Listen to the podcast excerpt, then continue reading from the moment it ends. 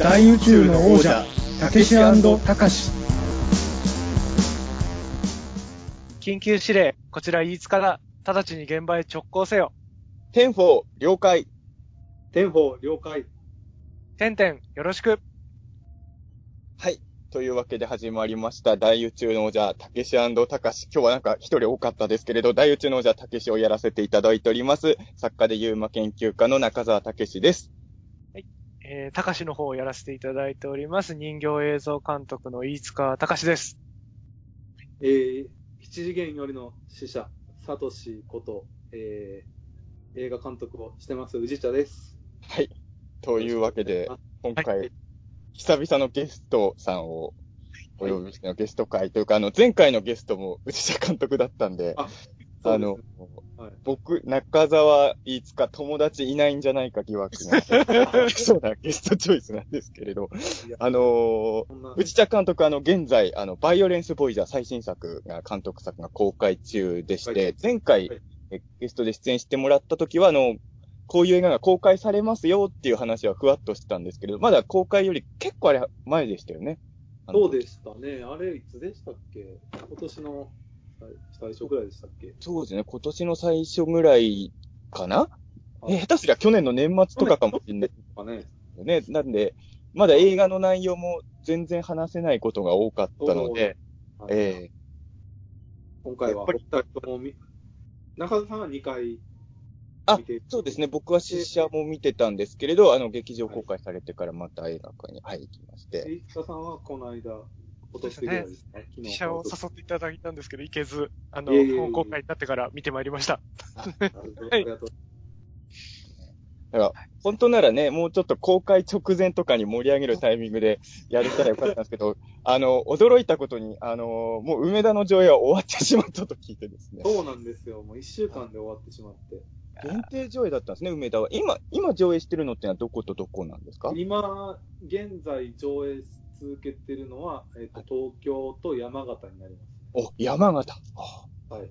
すごい。山形もう終わったのかな？終わりかけか。はい。この放送流れる頃には終わってると思います。あ、なるほど。でも、これからまたさらに上映館も増えてそうですね。ゆっくりと、はいちょっ。とずつ広げていくような感じで。まあ、まだ言えないんですけど、何巻かも決まってはああ、なるほど。はい。じゃあまあ、梅田は間に合わなかったですけど、ちょっとこれからの上映を盛り上げる放送にねなればいいなと思うんですけれど、あのーまあ、そうですね、前回も内田監督にも来ていただいたんですけど、な、まあ、ちょっと、前回の回聞いてない方もいるかもしれないので、ちょっと簡単に内田監督、自己紹介をしていただいてもいいですか？はい。えっ、と、僕は、宇治茶っていう、まあ、本名じゃなくてペンネームなんですけど、宇治茶っていう名前で映画監督をしてます。あの、ほとんど、デビュー作は燃える仏像人間っていう映画で2013年頃にデビューしたんですけど、その時から、あの、劇メーションっていう手法で作ってます。で劇メーションっていうのは、1976年頃に、あの、梅津和夫さん原作の妖怪伝猫目小僧っていうのがテレビで放送されてたんですけど、それをリスペクトしたというか、まあそれを参考に作らせていただいているものになりますね。はい。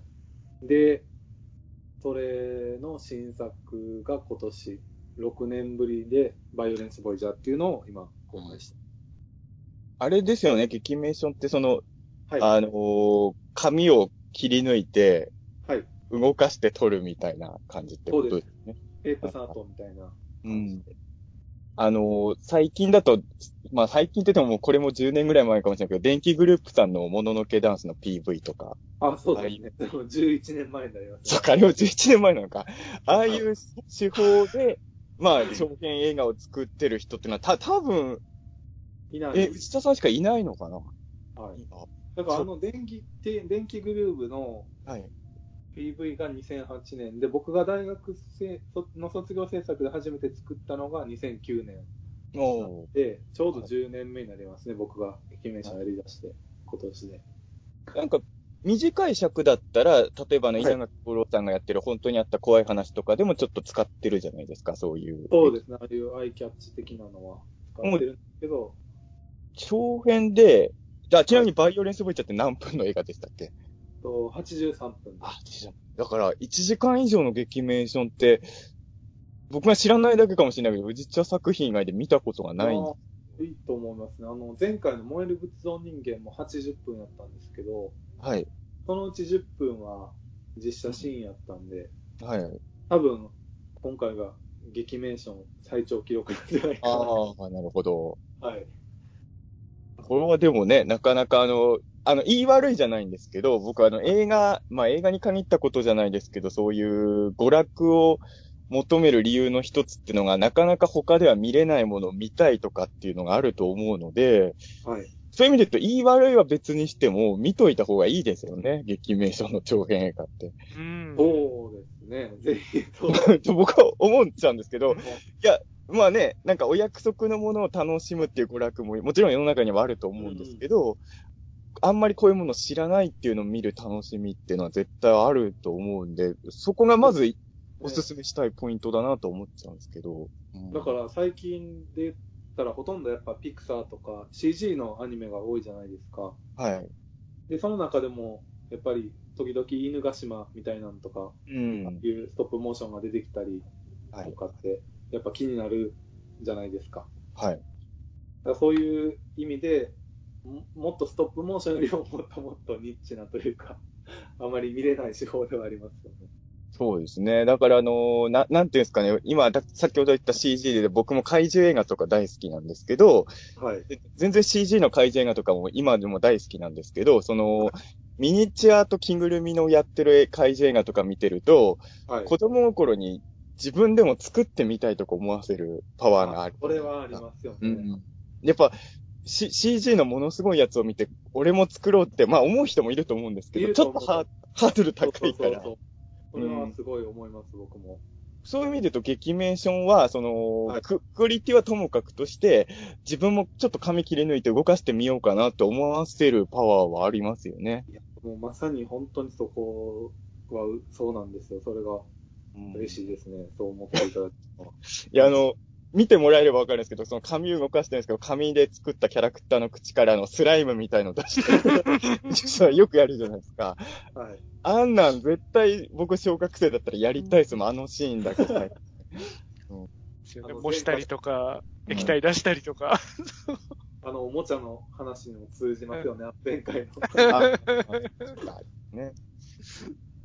そうなんですよ。だから、そういうところがね、まず僕は、すごい面白いと思うから、ぜひ近くで上映してるたら皆さん見に行ってほしいなとは、本当思うんですけれど、あの、すみません、ここまで話しといて、ちょっと、あの、前提の話を一個だけししたい、しとこしときたいなと思ったんですけれど、あの、はい。今回、あの、宇治茶さんがゲストで来てくださったということで、あの、今まで大宇宙のじゃそんなに聞いてなかった方も、もしかしたら聞いてるかもしれないので、最初に説明しますと、えーはい。この番組あの、3人があの、スカイプで喋ってるんですよ。はい。あの、直接顔を合わせて喋ってるわけじゃないんで、なんとなく3人のなんか長電話をそのまんま皆さんにお送りするというコンセプトなので、あの、アイコンタクトとかできないんで、あの、時々会話がぶつかったりとか、あの、はいちょっと探り合いで若干間ができたりすることとかもあるんと思うんですけど、その辺ちょっとあの、聞いてる方はあの、彼らはスカイプで喋ってるんだっていうのをちょっと意識して聞いていただけると、はい、えーございます。一応これを言っと、言っとこうと思って今言いました。はい。で、まあ、あのバイオレンスボイジャーなんですけれど、あの、僕はまあ、あの、実写も読んでいただいて2回目だったんですけれど、まあ、全部してもらってますしね。あ、そうですね。はい。なんで、あのーまあで、あの、試写見終わった後にも実写さんにもいろいろ感想を話したんですけれど、はい。仏像人間の時と比べたら、あの、はい。もちろんこれで初めて宇治茶監督作品を体感する人は、あの、はいそういう感想を抱かないかもしれないんですけど、すごく見やすくなりましたよね。ああ、そう、いや、それは嬉しいですね、もう。すごく仏像人間で反省して、あ、反省しあ反省したんですね。すごく意識したんで、こう、お客さんにもうちょっと楽しんでいただこうっていうのは意識したので、はい。なんかあのーそうなんですよね。あの、別にそれが僕嫌ってことはなかったんですけど、仏像人間って見終わった後結構疲れてるんですよね。これでも、あの、悪口じゃないんですよ。本当に、あの、はい嫌って意味じゃなくて、多分その、異様なものを情報処理する 多分時間かかってるんだと。あの、仏像人間の時って登場人物が全部なんかバケモンみたいになってたりしててね。なんかい異様だったじゃないですか。あと、仏像人間の時ってあれ多分内田さんの狙いなのかわかんないけど、青空とかほとんどないじゃないですか。そうですね、よく考えたら。狙いではないですね。あ、狙いじゃないですね。気づいてなかったです。はいあ。今言われて初めて。やっぱ、はいそっか。あ、仏像人間なんか夜と、あと夕方とかが多かったんで、はい。多分それも、今回あの、結構青空があるから、あれで多分開放感が、いや、僕、宇治茶監督作品が青空で始まると思わなかったっすもん、今回、バイオレンスもいいだろそれに、青空から始まったと思いますけどね。そうですね、爽やかに、セミの鳴き声とともに幕開けが、ですよね。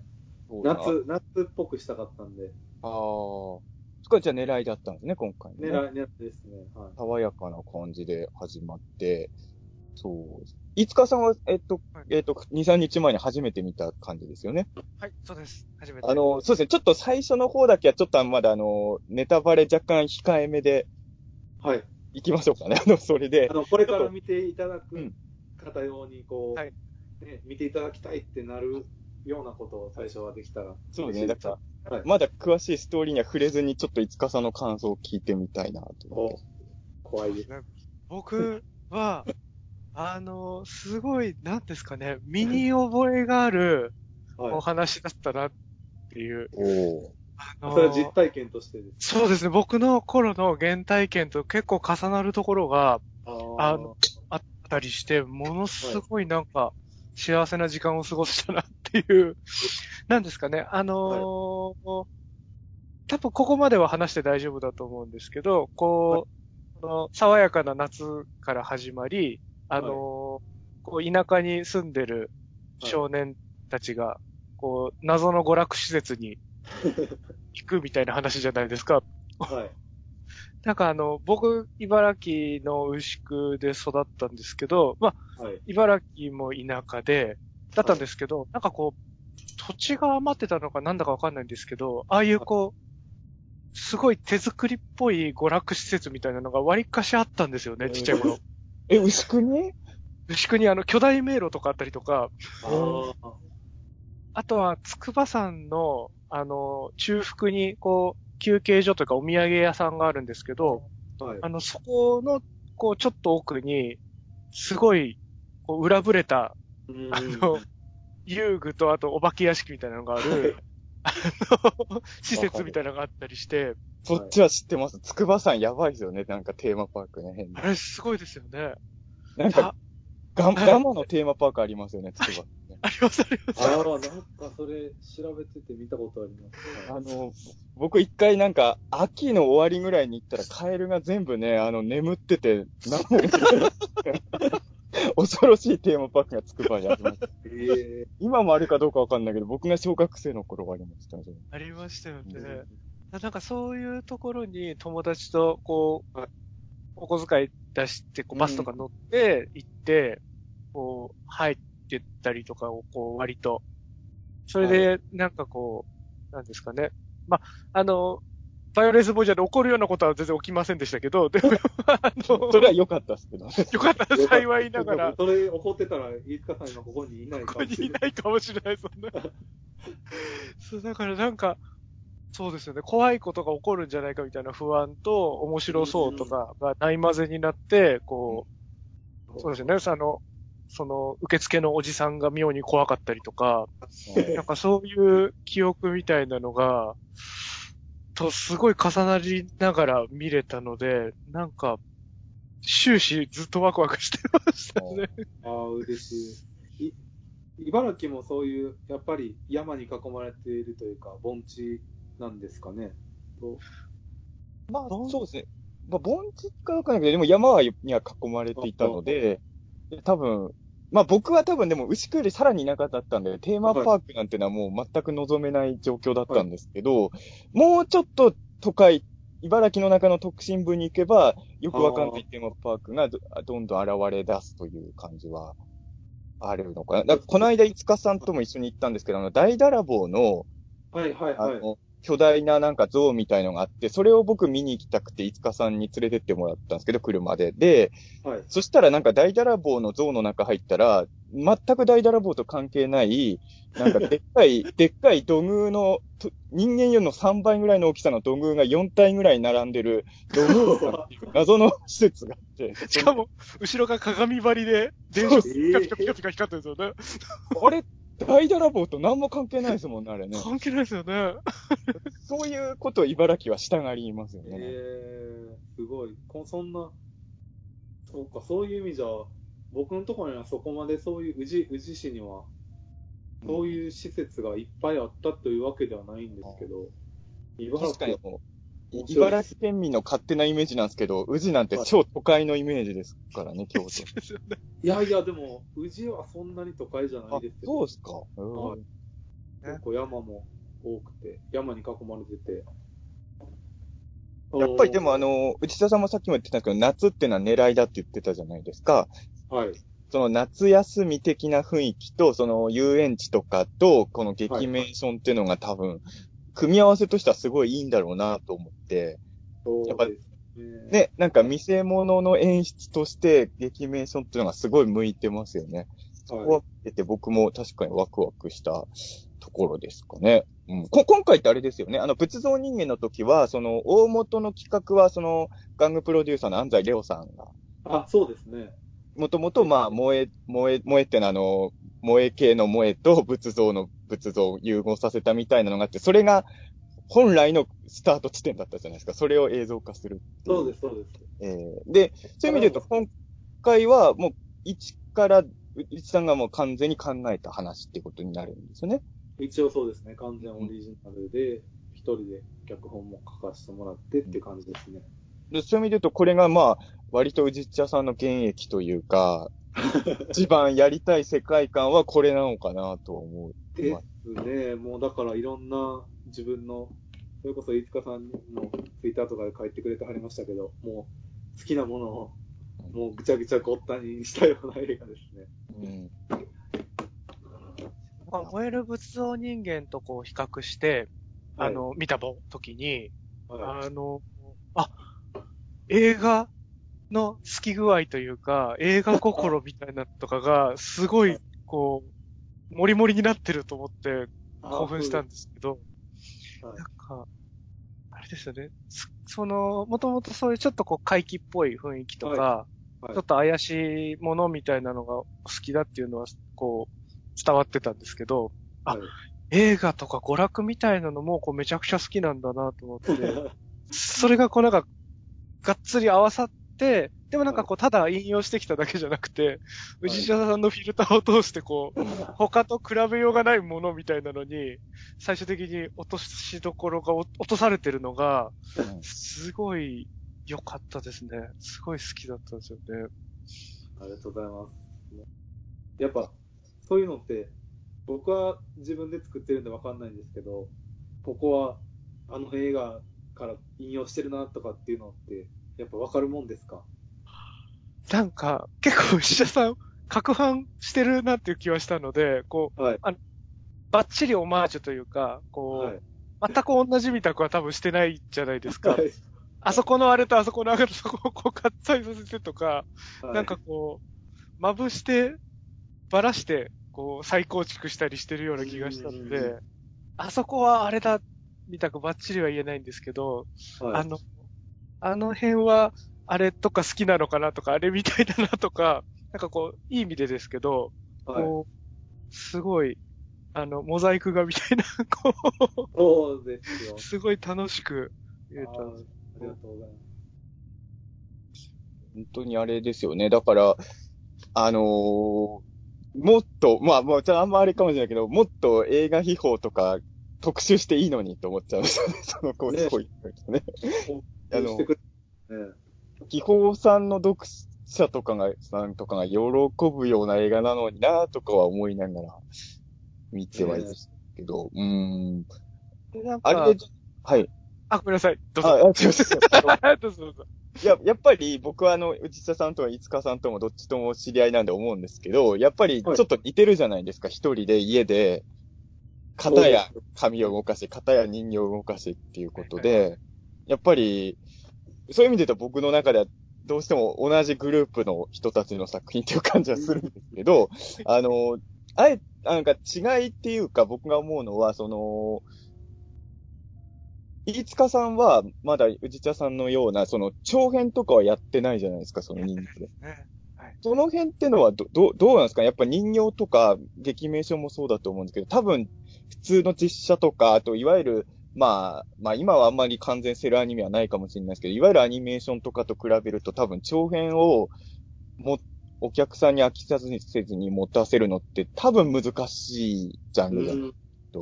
うん。その辺は、どういう風に、あの、内田さんはどういう風にか変わってるのもそうだし、五日さんはどういう風に見てたのかなっていうのは気になりますね。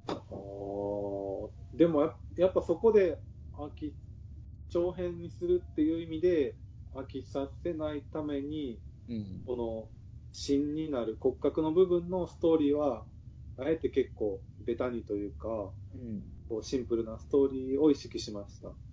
そうですよね。今回、仏像人間と比べるとだいぶシンプルですよね、実は話ね。そうなんですよ。で、そこにはい。好きな要素をぶち込んでいくっていうのは目標にしてました。仏像人間とか僕も何度か見てるけど、あの、結局その死んで復活したどうこうのくだりが何回見ても実は、なんとなく分かってるようで分かってないまんまで今。あー僕も自分自身でも分かってないんですよ、よく。あ、まあ、それはじゃあ誰にも分かんないですね。それそういう意味で言うと今回はだいぶ本当分かりやすいですよね、ストーリーはね。うんだから、僕、長編を撮りたいと思いつつも結局撮れてないみたいな、こう、はい立場でいると、だからこう、長編で成り立つお話とか、やっぱりその、実写の人間、あの、俳優さんが動いているものが、あとはこう、繊細なアニメーションというか、こうしっかり表情とかがあるアニメーションと比べて、ちょっとこう、武器が少ないじゃないですか、こう、うんえ絵にせよ、はい人形にせよ。だから、それをこう、どういうふうにお客さんの気持ちを掴んで引っ張っていくのかみたいなのは、ずっとこう、悩んでいるところで、はい。で、こう、解決策が見えず、まだ長編を作れてないみたいなところですけど、田さんの最長って20分ぐらいでしたっけ？30ジャストとかですかね。?30 ジャストってどれでしたっけ？えっと、エンカウンターズあっていう、そっか、あれが、あ、エンカウンターズ30分、あ、エンカウンターズでも全然飽きなかったですね、30分4あ、じゃ本当です。あれは素晴らしいですよ。じゃあ、長編だ、あれ、そっか、エンカウンターズで30分もあるんですね。あれ30分ありますね。あ、じゃあ、いや、2時間いけますよ。いけますかね。あれが30分なのか、ちょっと衝撃だな。なるほど。うんそうなんですよね。だからそういうところから見ると、その、今回のバイオレンスボイジャーは、うん。何ですかね、あの、飛び道具とかを使わずに、例えばその実写になるとか、こう、表現自体が変わったりして、とか、はい歌が入るとか、そういうこう、ミュージカルになったりとかで、こう、手法を変えてみんなの目を覚ましていくみたいなスタイルじゃなくて、しっかりこう、お話を積み立てて、あの、どっしりとちゃんと走り切るじゃないですか。うん。はい。そこが、すごいなと思って、うん。でさっきその、腰の方はシンプルにわかりやすくして、こう、いろいろ枝葉に好きなことをぶち込んでみたいなことはい。に当たるのかなと思うんですけど、こう、背景とか一個一個にしても、こう、石田さんが絵で描いてるじゃないですか。はい。その、背景とか、キャラクター以外のところの遊び心とかがずっと、ずっとある感じがしたので、最初から最後まで。はい。だから、そういうところにも、こう、見てる時間とかもうんうんあったりするし、またちょっとこう人形と違うなと感じたのが、こう、カットごとに絵は、同じキャラですけど、絵は描いてるじゃないですか、一つ一つ。うん。はい。だから、こう、なんですかね、絵柄が変わ、絵柄が変わるというか、絵が変わるみたいなことは、はい。あの、ある意味こう、見応えとしてしっかりあるんだなと思って、うんうんなんかこう、タッチが荒々しい時とか、うん。はい。すごい細かい時とか、シーンごとにちょっとタッチとかも使い分けてるじゃないですか、こう、同じ絵でも。はい。え円形、遠くにいる人間のキャラがちょっとこう簡素に書いてあったりとか、そうですね。ああいう細々したところがずっと楽しくて、はい。だからそ、多分お話がシンプルじゃなかったら、こう本筋がシンプルじゃないとそういうとこ、目に行ってる間に多分置いてかれちゃったりとか。いろいろ迷子になったりもするんだろうなと思って、だからすごくよく整理しされてて、かつ好きなこととか、こう一人で作ってるから、ゆえのこう、アンコントローラブルな部分みたいなのとかも あったりしてうん、すごい、あの、めっちゃ勉強になったなと思いました。なんか僕ね、あの、ちょっとね、まあ、あの、宇治茶監督作品って多分まあ、その、一般のお客さんにとってはすごい特殊な体験じゃないですか。で、これがいいことだと思うんですけど、ちょっとだけもったいないなと思うのは、やっぱ劇場で見てても思うんですけど、はい。あの、僕もっと笑いながら見ればいいのにと思っちゃうんですよ、宇治茶さん。ああ、お客さんがですか？うんお客さんが。その別にあの無理に笑う必要はないんですけど、はいはい面白いと思ったら笑えばいいなと思うんですけど、はい。あの、僕がバイオレンスボイジャー見に行った時も、なんか、自分の二列後ろぐらいの女性、座ってた女性が、クスクスクスクスちょこちょこ笑ってるのが聞こえてたんですよ。で、あの、上映を、気になってたはいたんですけど、上映終わった後に、そちらの女性の方から、なんか僕に声かけてくれたんで、おーなんかね、あの、緊急検証ザムービーも見てたらしいんですよ。ほうほうほう。なんか、緊急検証ザムービーも見てて、バイオレンスボイジャーを見てるって、なかなかいいチョイスの映画を見てる人だなと思ったんですけど、で、あの、別に僕がバイオレンスボイジャーで声やってることでは全然知らなかったらしいんですけど、とりあえずその、声をかけてくれたので、で、あの、笑ってましたよね、ちょこちょこって僕が聞いたら、はあ、あ、すいません、みたいになんか急に謝られて、ななんで謝られてるのかわかんなかったんですけど、あの、本当おかしかったんですけど、必死で笑いをこらえていました、みたいな。い。ええなんかその、笑っちゃいけないのかなっていう風な雰囲気が感じちゃう人もいるのかなって、その、まあわかりやすくコメディですよってわけではもちろんないからっていうのもあると思うんですけど、はいそれがもったいないというか、あの、なんか仏像人間の時は自分結構死者、結構何度も死者行ってたんですけど、はい。一回だけ異様にもうみんなでゲラゲラ笑いながらの時の死者があったんですよね、一回だけ。で、それはね、多分ね、一人が、もう積極的に笑う人がいたから、それで周りの人たちもこれ笑いながら見ていい映画なんだって多分気づいてくれたのかな。だか、ら、その人以外もめっちゃ笑ってて、その時は仏像人間は僕未だに一番楽しい仏像人間の鑑賞だったんですけど、えうん。えなんかそれこそ、前も言ったかもしれないんですけど、はい。あの、バイオレンスボイジャーの世界最速上映がアルゼンチンのブエノスアイレスだったんですけど、その時が僕、だから第1回目ってやっぱめっちゃ緊張するじゃないですか、一番最初見てもらう時って。そうですよね。はい。でも、そのアルゼンチンではもう、始まった瞬間ぐらいからもううん、最後までずーっとみんな笑ってる感じで、すごいいい上映でしたね。そうなんですよね。だから、ぼ、僕ははい結。構笑いながら見てもいい映画だと思うんですけど、はい。やっぱり、特に日本のお客さんって、これ笑っていいんだろうかとか結構考えちゃうところがあるのかな。結構不謹慎にも取られてしまうことは。まあ起きてることは悲惨なストーリーですけどね。ね うん。そこら辺がね、まあ、まあもちろんいろんな楽しみ方があると思うんで、別に、わはい笑わなくてもいいっちゃいいんいや、いや、ですけど。ほんとそうですよね。うんどっちでも。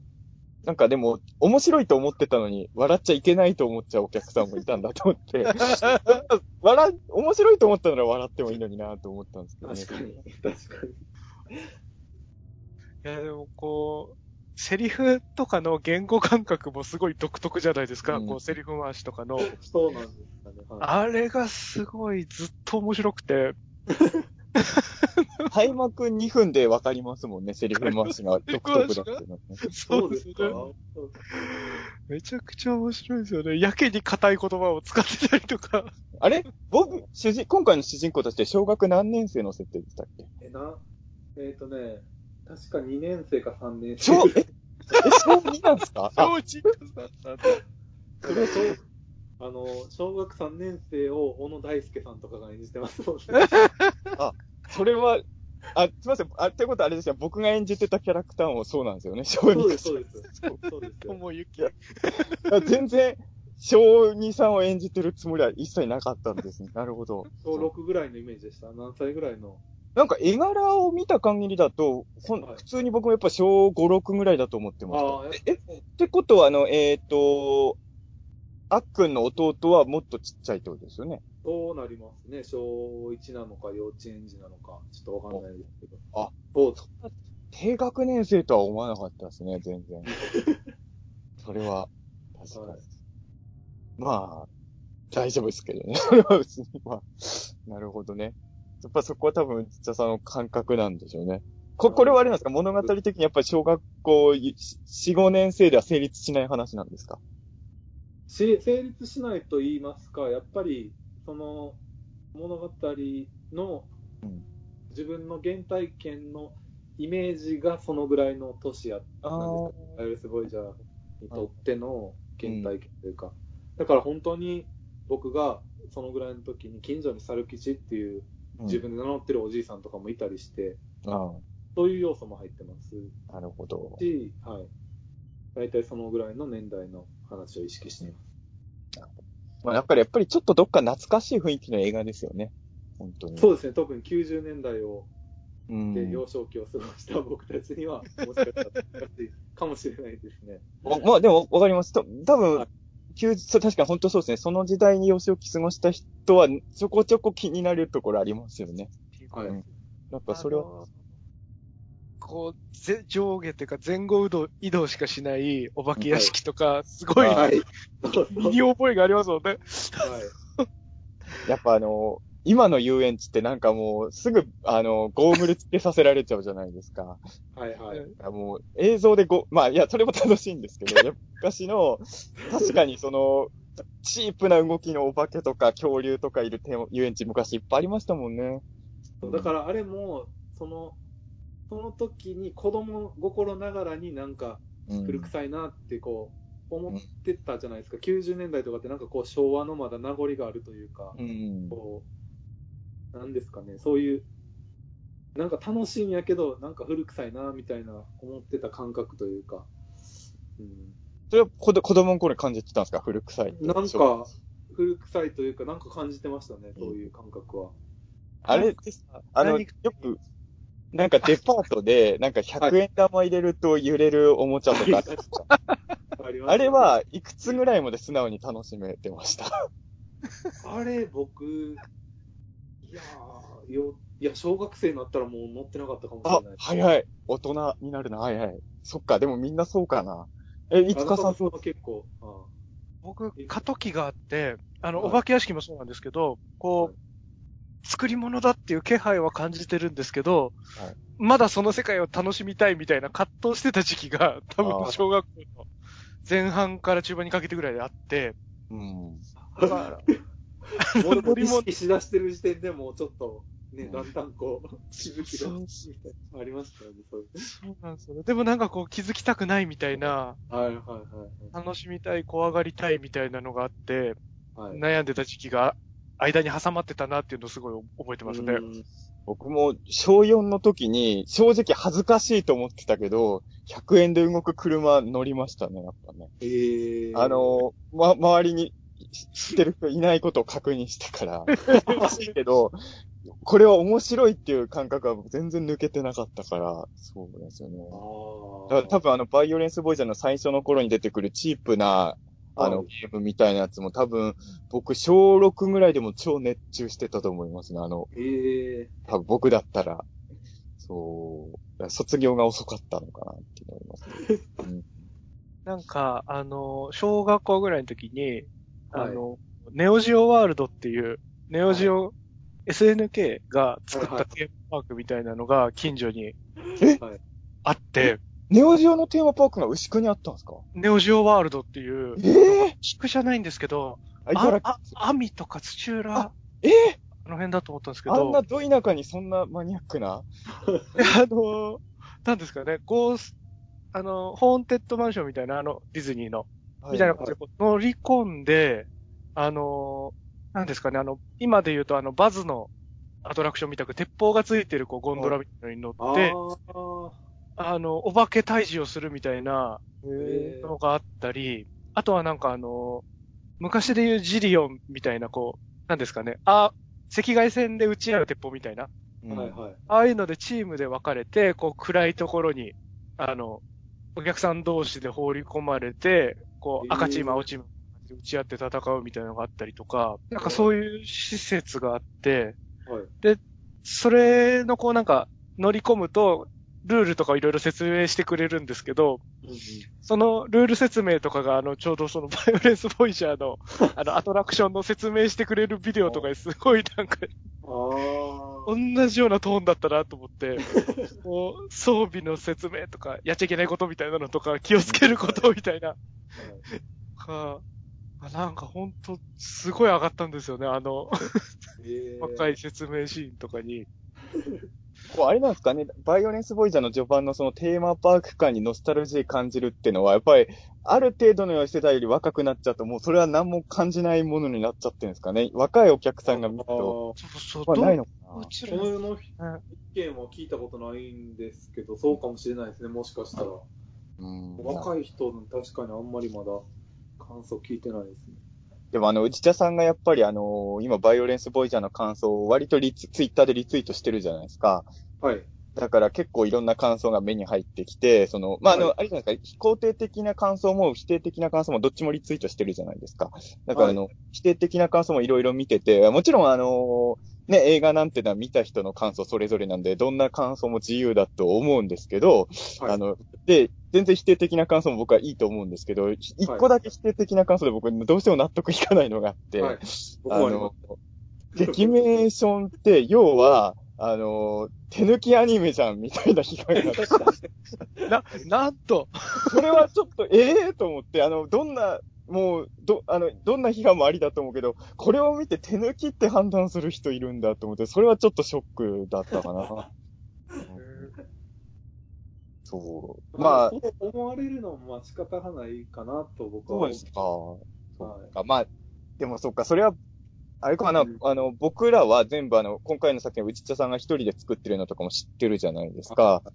お客さんとかそういうのも多分そんなに共有してない感覚だったりもするんですかね、その辺い。も。まあそうですよね。そこは、やっぱもう、見る人は、お客さんは関係ないんじゃないですかね、やっぱ。あ、ももちろん関係ないですけどね。うんいや、いや、内田さんは別に手抜きアニメーションって言われてるのも、まあ、そう思われてもしょうがないっていう感じあ全然、はい。もうそう。えーあ、そうなんだ。やっぱり、ね、言ってしまえばもう紙を切って手で動かしてるだけっていうまあまあ、確かにね。感じも自分の中でやっぱ思うとこはあるし、あの、その、よ、普通の、なんていうんですか、セルアニメというか、24コマ書くアニメなんて、よ、よう作らんわっていうのも自分の中ではあるんで、まあ、まあ、そう感じてしまうのも、まあ、当然なのかなっていうのも、ちょっと、えーそうなんですね。ぼなるほどね。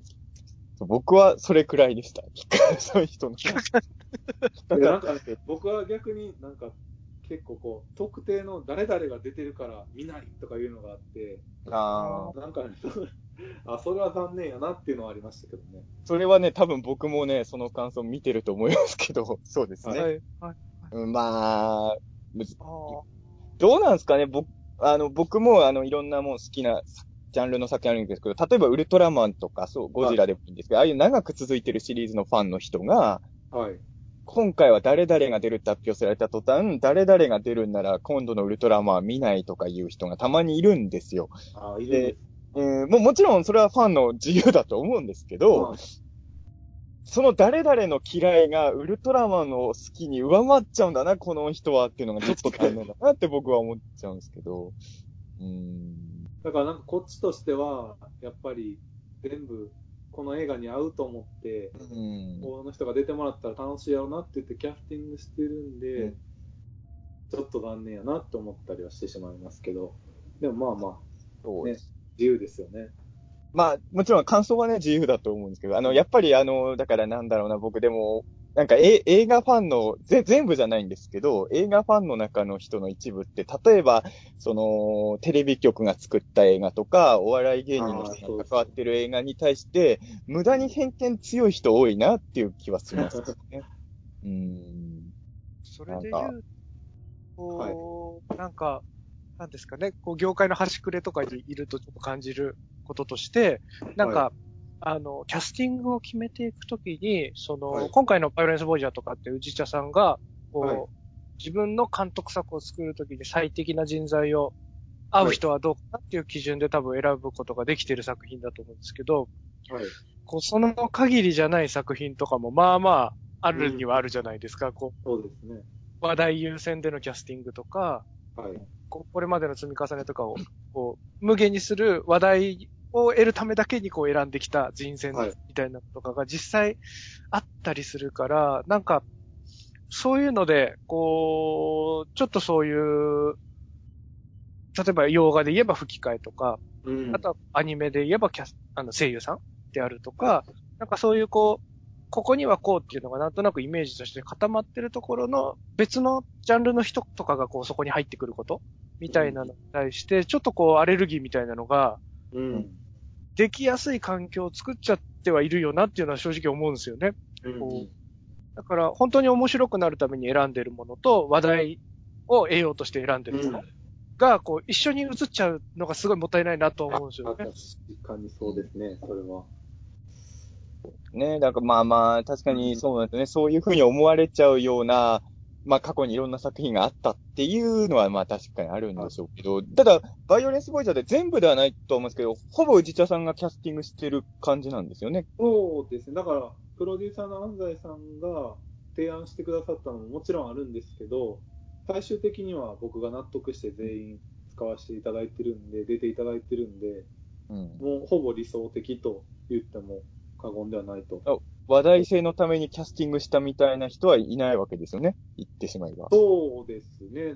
だから、うんゆもちろん有名な方とかも出ていただいてますけど、話題というよりは、やっぱり自分が今までうん見てきて、はいあの、いいなと思った方に出て、基本的には出ていただいてるんで、はい。あの、この流れでどうしても聞いておきたいんで、一応聞いとくんですけど、はい。あの、一応僕、バイオレンスボイジャー、ともゆきくん役で出させてもらってるじゃないですか。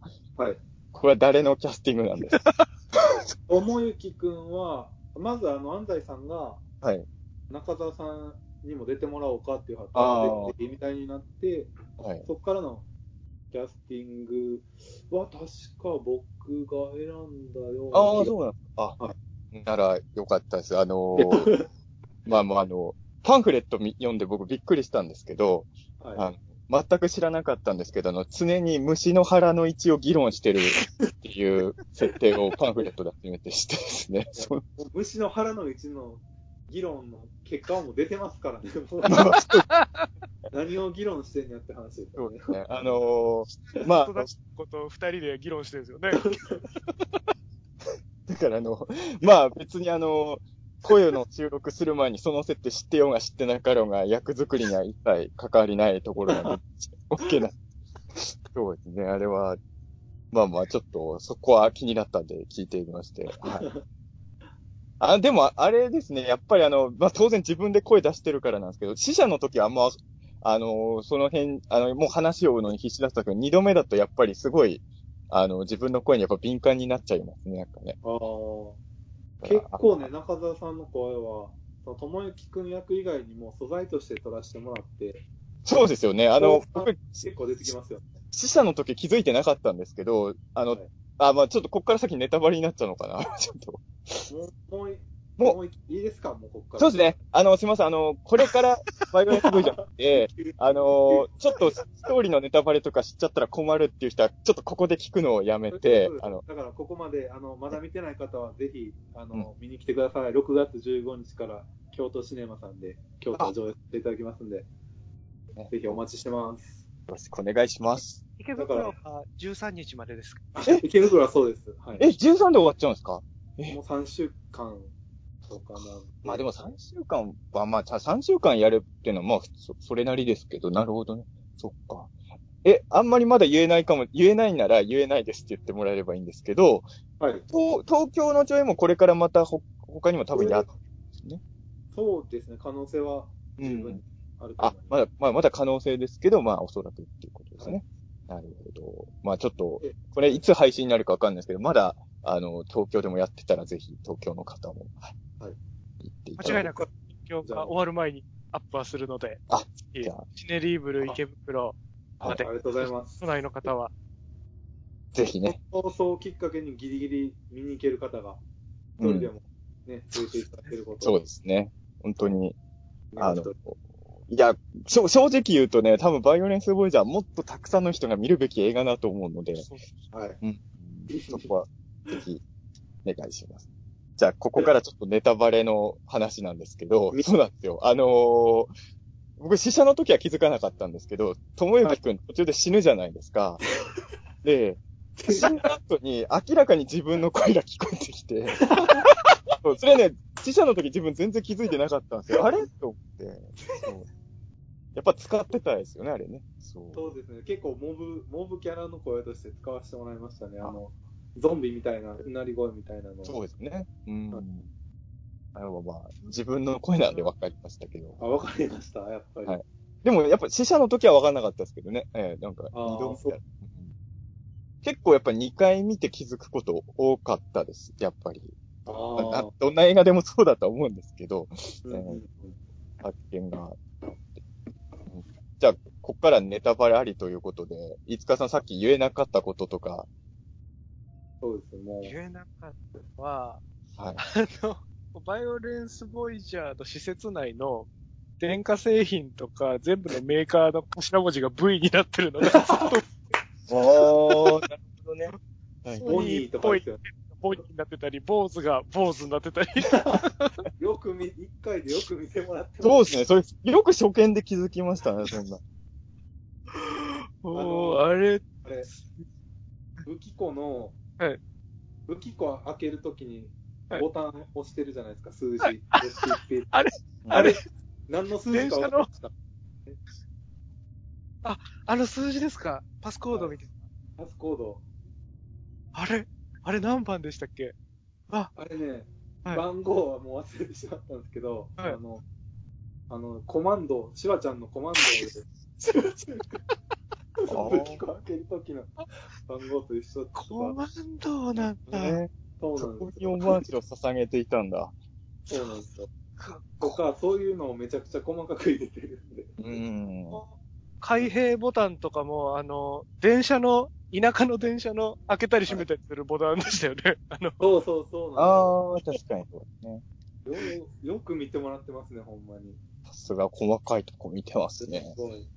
武器庫ーンとかもう延々に見てられましたもんね。あの、P、P90 に沿った銃、一回手に取ったりとか、うん。はいあんなに魅力的な銃がいっぱいあるのになんでイルカ選んだんだそうね。あれはすごい謎シーン。あれはでも、僕、でもあの、内田さんから聞いて、あっくんがまだ小2って聞いて納得しましたよ。ああ。僕やっぱ小5ぐらいの感覚で見てたから、なんでイルカなんだろうと思うけど、小2だったらあれ選ぶ子もいますよね、普通にね。確かに、そうですね。うんあと、ボビーが持ってるやつは、もう僕らがおなじみのやつですよね、あれは。あれは流行りましたよね。ね でも、あの部分を水筒に使ってるやつは見たこと。僕飲んでたなと。あ、本当ですか？あれ水筒に使うやついるんだと思って。そうか、いるんだ。で汚いっつってすげえ怒られたり、友達に惹かれてたなっていうのをちょっとあれな、商品名とかもあありましたよね、あの水ってね。エアーウォーターガンとかでしたっけ？そんな感じでしたっけ？そうか。福田オリジナルとかのですよね。オリジナルそうそうそう、懐かしいつくばオリジナル。僕買ってもらえなかったけど、やっぱ周りでめっちゃあれみんな遊んでたから、僕だけだからあの、100円で買った超安い水鉄砲であれと戦ってた悲しい。僕もまさにそうなんですよ。買ってもらえなかあったかやっら。ぱそう憧れなんですよ、だから。そうですよね。多分、当時持ってた人は意外と忘れちゃうんですよね、ああいう部分ね。そうです。もうずっと憧れてて。かね、あれ欲しかったな僕、ブームがちょっと終わりかけの時とか、多分セール品になってたぐらいの時にやっと買ってたあんでももうみんな在庫が多分なくて、ボウガンのやつしか残ってなくて、ありましたね、ありましたね、それも。すげえ友達にはい。ヘボいって言われながら、ボウガンのずっと使ってましたね。僕今回ね、あの、バイオレンスポイジャン見て、一、あの、割り、死者見た後、藤田さんにも言ったんですけど、一番意外だったのは、実はあのーはい犬がひどい目に遭うとこでしたね。ああ、そうですね。耳ちょん切れて。あの、犬が悪役で、じゃないですか、今回。まあ悪役っていうか敵役じゃないですか。そうですね藤田監督やっぱ犬大好きのイメージがあったんで、うんお今回犬悪役で、しかも耳までちぎられちゃうんだと思って、あれは、なんかその時の精神状況とかあったんですか？あでも、うーん、それを言ったら変に誤解されるかもしれないですけど、書き、作画を始める、ほんまに前日ぐらいに犬が死んで自宅の。おー、はい。でも別にまあそれ以前に脚本はできてた。まあまあそうですよね。うん。で、まあ別に未だに犬も大好きですし、うん特に犬に恨みがあって、ああいうひどい。わけでもないですね。人間に恨みがあって、ねうん人間たちがひどく死んでいくわけでもないんで、まあそうですよね。はい、あれ別に自然にこ何う、なんか。敵、ね、犬が敵役の時もあっても面白いかなと思って。なんか、細かい内容忘れちゃったんですけど、仏像人間の時になんかその、はいジチャーさんの精神を疑うような批評が映画雑誌にちょっと書いてありましたよね、なんかね。え、ありました？なんか、この監督の残虐さがどうこうみたいな書いてるのなかったでしたっけ？僕、それ、宇治茶さんと一緒に見た記憶があるんだよな、その雑誌の記事。ええもう嫌な記憶やったんで忘れてるのかもしれないです。やっぱりあのー今回の映画ってやっぱり、今時の映画では珍しいというか、子供もバンバン殺すじゃないですか。はい。確かにそういうとこは引く人は引くのかなっていう気は確かに。おー、なんでしょうね、でも。ぼ僕からしたら、子供殺すのも大人殺すのも一緒じゃんと思うんですよ、はっきり言って。でね、はい。うん。でもなんか知んないけど、映画とかの世界でも、大人は殺していいけど、子供は殺さないように絶対するじゃないですか。それこそ動物も、そうですね、うん動物も。そうですね。うん。あの、だから、多分ね、僕最近 SNS とかの悪い影響もあるのかなと思ったんですけど、あの、なんとなくその動物にひどいことするってのは、その、と、とにかく悪ってか、まあもちろん悪なんですけど、はいなるじゃないですか。動物は大事にしなきゃっていう SNS のなんかあるじゃないですか。その、だから、犬がひどい目に遭ってるのを見た瞬間、なんか、一瞬 SNS を思い出しちゃうみたいな、これ時代が生んだ悪いとこだなと思っちゃって。うん。なんかね、だって別に友達と例えば自主制作映画撮って、うん。友達をひどい目に遭わせて殺したりしても、うん。別にその、ね、友達が嫌いやったり、うん。ひどい目に遭わせたろっていうのじゃなくて、ただ単に楽しんで一緒に撮ってるのと一緒で、犬もこう、友達じゃないけど、こう、一緒に、ね、もう別に、そうですね。まあ、人間の友達と変わんないんかなと思うんですけど。この映画見たらやっぱ藤田監督動物好きなんだなと思いますしね。あのー結局仲間全部動物じゃない。あそこもいいね。あの、あの時のあのみんなで向かっていく時のジャンポールさんの音楽もすごい良くて。ああそこだけこの映画で浮いてる音楽じゃないですか、急に。はい、うん、あれは僕はすごい笑いましたけど。うん演歌っぽい感じの。うんうんねちょっと急に演歌っぽくなるんですよね。あそこ喧嘩っぽく。面白いかなと思うんですけど。あれは結構なんかはい復讐に立ち向かうっていうので、うん仮に、あの、高倉健さんの、あの、何でしたっけ？唐獅子ボタンか？なんかのはい曲を当ててて、おー、これいいやんみたいな感じになってみんなが。はい。じゃあそれっぽい曲作ってもらおうかみたいな。なるほどね。はい。音楽は結構内田さんもいろいろアイデア出してる感じなんですか？あ、結構はい。今回は前回よりも結構こういう感じでっていうのは細かく言わせてもらいました。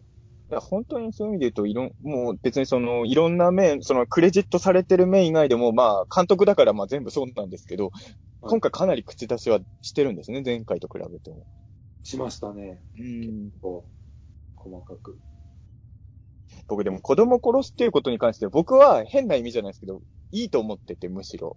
あのはいやっぱり映画で、特にパニック映画で子供出ると、はい。この子の子は絶対助かるって目でこっちは見ちゃうから、うんうんうん。あんまり映画としては面白くないシーンになっちゃうんですよね、正直まあ、なんかどうせ生き残るんやろっていうのは確かに。うん。だから、僕、ジュラシックパークとかでもあの子供が追っかけられてるシーンは、あ映画の中ではちょっと点数低いシーンになっちゃうんですよ、どうしてもね。緊張感ないっすよね、絶対。ないです。だって絶対逃げ切れるでしょって思いながら見ちゃうんで。そうなんうんです。。だから、やっぱバイオレンスボーイジャー途中で子供にもにも容赦ないんだってわかるし、僕やっぱ衝撃だったのはお父さんが死ぬとこですね。あ殺しちゃうんだ結構。思いますよね。あそこびっくりしますよね。いや、なんかそうですよね。いや、でも僕なんか、こう見てて感じたのが、あの、はいその動物とか子供とか大人とかの概念は結構混ざり合ってる世界にすごい感じて、特にそういう区分けがしっかりこっちの生きてる世界より、はい。あんまりしっかり分けられてないなと思ってたんで、こう、おそうっていう、まあ、間違ってるかもしれないですけど、なんかそう感じながら、こう、すごはいいのめり込んで見てたんで、ーはいお。父さん死ぬなと思って見てましたね。あこうそれなと思って見てたんだ。なるほど。やっぱ人によって見方は違うんだ。いやー、面白い。ボビーぐらいしか生き残らんのじゃないかっていうそうそうなんですね。そこまでもう、そういう雰囲気が伝わってたんですね。確かに映画としての、なんとなく、まあわかんないですけど、普通の映画だったら、あの、冒頭の描き方だったら、まあ死ぬにしても、あっくんとかはもうちょっと普通だったら引っ張るような気も、イメ、しますよね、確かに。うん。はい意外とあっさりいったなとは思って。うん。なんかでも、たまたま、この間発売されたクリープスっていう映画を、はいこの間、おとついぐらい見たんですけど、はい。その映画が初めて見たのに、バイオレンスボーイジャーに結構似てて、へー。なんかね、高校生、まあ、それは高校生ぐらいの話なんですけど、友達があっさり途中で、なんか敵の弱点だけ発見して死んでいったり、うん。最後はなんか火炎放射器で戦ったり、結構似てた。似ててああ、なるほど。でもすごくいいなと思ったのは、あのーさっきその動物とか大人も子供も境界線が曖昧って話したと思うんですけど、こう、生と死の境界線も割と曖昧だなと思って、ああ、はい。死んだ後に、あの、あっくんが、あっくんの死体も、あの、割とずっと活躍するじゃないですか。はい すごい、ずっと丁重に出てくるところとかが、すごい素敵だなと、あそこすげえ感動したんですよね。ああ、マジですか？あっくんは死んでもやっぱりずっと寄り添い続けてるんだと思確かに、普通の映画は死んじゃったら、そのちょっと後ぐらいで出番終わりですもんね。死体がその後になっても使われるっていうのは結構珍しいパターンかもしれないね。ああ、無意識でしたね、そこあの、質問しちゃう、あの、血の兄弟のちぎりってのは何なんですか？は。あれは、なんでそういうなんか儀式的なことを遊びでやってたっていう程度ですけどね。小、小児、小児でですか？小児で。う。あのあれでも僕すごい好きで、はい。あの、急に、まあ、最初から手についてるのはわかるから、なんだろうこれと思うけど、唐突なワードで急に、これは血の兄弟のちぎりって出るじゃないですか。ああ、やっぱうちちゃ作品だなと思いますよ、なるほどね。だから、うーん、なんか、どうやってこう、高明っていう分からす方法が、な、なんかね、迷って迷って、いや、いや、でも、いや、全然いいですけど、もっとあると思います。それのためだったらもっとあると思うんですけど、手段は。あれ、うん本当に素晴らしいですよねだから。伏線でやっぱそれと近いの感じたのは、やっぱりあの、高しのパンツのくだりもですよね。ああの、パンツじゃなくても絶対なんかあるはずなんだけど、やっぱパンツだから面白いんですよね、あれはやっぱり。そうですね。だからパンツであるのは、やっぱり、猿吉っていう人も、なんか味方っぽく見えて、うん。結構やばいやつなんじゃないかなっていうのを残しときたかったっていうのがありますね。あの、やっぱボビーが、その、あんなどう、悲惨な状況になってるけど、やっぱ、チンチン丸見えなのは恥ずかしいっていう感覚をずっと持ってるのは非常にいいですよね。やっぱ、そこを気にするっていうのはやっぱすごい、なんかそこはすごいリアルで、パンツ履かせるシーンもちゃんと動かすし、なんか、伝わってるなと思うんですよね、そこは。いや、結構、迷いましたよ。パンツ履かせるのどうやって表現するかとか、あの辺は細かく、そうですよね。あれじゃない、これじゃないって、意外に細かくやってます、あの辺は。いいや、でもあれは観客みんなあの、監督こだわってんなって思ってると思う。あそこら辺 も。なんかパンツにこだわる。だからやっぱり、ボビーが、こう、はい人間を捨ててはいないっていうところがしっかりあ伝わっていいシーンですよね、あそことか。みんなもうあの姿になった時点でちょっと諦めちゃってるじゃないですか、これまでに出てまた人たち。はい。うんだから、それとは一線を画すんだな、ボビーはっていうのがすごい伝わそ んな意図が、なるほどね。る。糸が糸がかかんないですけど、僕はそう感じ取っちゃってますよね。あとあの、街の不良たちも良かったですよね、あの、協力してくれた。4人組も良かったですよね。いやー、スピンオフ作りたいぐらいですよ、あいつらも。ああ、スピンオフね。してましたよね。でも確かにその、スピンオフっていう意味で言うと、その、逆に言うと、さまあ今、いつかさんは短編をずっとやってますけど、はい。あの、例えばこん、まあ仏像も今回もちょ、いわゆる長編じゃないですか。そうですね。短編とか、あと、僕、内田さんの作風だったら、ば、あの、オムニバスとかがね、やっぱり生きるよってもするんですよね。そのスピンオフとかいうか、ちょっと短めのやつが、う内田さんのタッチで4、5本見れる映画とかあったら面白そうだなとは。うん。そうですね。時間があったらやりたいですね、ほんまに。うん。もでもちょっとね、まだまだいろいろ可能性はある手法じゃないですか、劇メーションは。ちょっとう、ね、ですけどね。卓球さんとか見てくれてないんですかね、バイオレンスボイジャー。そんな余裕ないんじゃないですかね。いや、でもこの間あの、後半の時ゴジラ見に行ってましたよ、卓球。言ってまあ、したね。そうですかキールタキさんの後半の時にゴジラ、今からゴジラってツイートしてたんで、じゃあぜひ見てほしいです、ぜね。ひバイオレンスボイジャーを見てだほしい。ってね、で、もののけダンス今 YouTube から消えてますから、ね。あ、削除されちゃってんだ。そうなんですよ。難しい問題ですけど、まあ確かに。まあ、まあ、でも、もののけダンスの PV が今世に出せなくなってるってことは、さらに劇メーションが今貴重に、そうです。数少ない劇メーションの日本の代表作ですもんね、もののけダンスの PV。そうですよ。そうか。なかなか。いや、だから、いや、僕もでも、すごいバイオレンスボイジャーをいろんな人に見てほしいんですけど、どう宣伝するのが一番いいんだろうかとか、やっぱ、ない、難しいですよね、確かにね。らしいですね。確かに言われてみれば。確かに、その、アラジンを何よりも楽しみにしてる人にどう進めようかとかね、ちょっと。そうですね。アラアラジンも面白いと思うんですけどね。まあもちろんも。もちろん。あの、ちなみになんですけど、これもう正直に言いますけど、うちの妹がもう結婚してるんですけど、はいあの、結婚して初めて夫婦で見に行った映画が仏像人間なんですよ。らしいですね。はい。そ れでは、妹は楽しかったらしいんですけど、はい。妹は変、変わったの好きなんで、はい。で、旦那さんは、まあ、旦那はやっぱりその、妻の兄貴が関わってる映画だっていうことで一応見に行ってくれたんですけど、はい見終わった後に、あの、お姉ちゃんはこういうことばっかりやってて大丈夫なんだろうかみたいなことを言われたっていう、あったらしいんで、あ、なかなか、そうですね、伝わらないんだなと思って、なかなか、難しいなと思いましたけど。うん。でもあのーやっぱりこの映画、まあ、いろいろ感動するところあるんですけど、やっぱり内田さんも感動されたと思うんですけど、やっぱ松本人志さんがナレーションされてるじゃないですか。そうですね。やっぱそこは、な、なんなんですかね？松、別に笑わせようとしてるセリフじゃないじゃないですか。あ基本的にそうですね。前半、あの、一番最初と一番最後に。松本さんのナレーションってなんであんな面白く感じちゃうんですかね？ねえ。だから、最初結構3回ぐらい撮り直させてもらったんですけど、ああ、そうです。はいはい。結構こう、最初はギャグっぽくというか、まあ、僕の中で一個イメージがあって、一人ごっつの、うん。あの、なんか賢そうな犬発見みたいなのとかはい、わかります、わかります。あの、あの感じで言ってくださいって言ったんですけど、うん。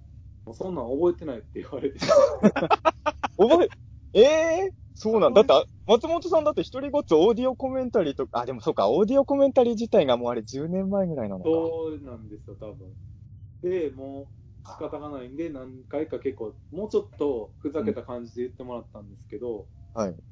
でも僕はもう、そんな恐れ多いんで、うん。これでいいですって言ったんですけど、松本さんはこう、何回かこう、いや、もう一回撮ろうかって言ってくれはって、最終的に今残ってる3テイク目のが、に落ち着いたって感じで。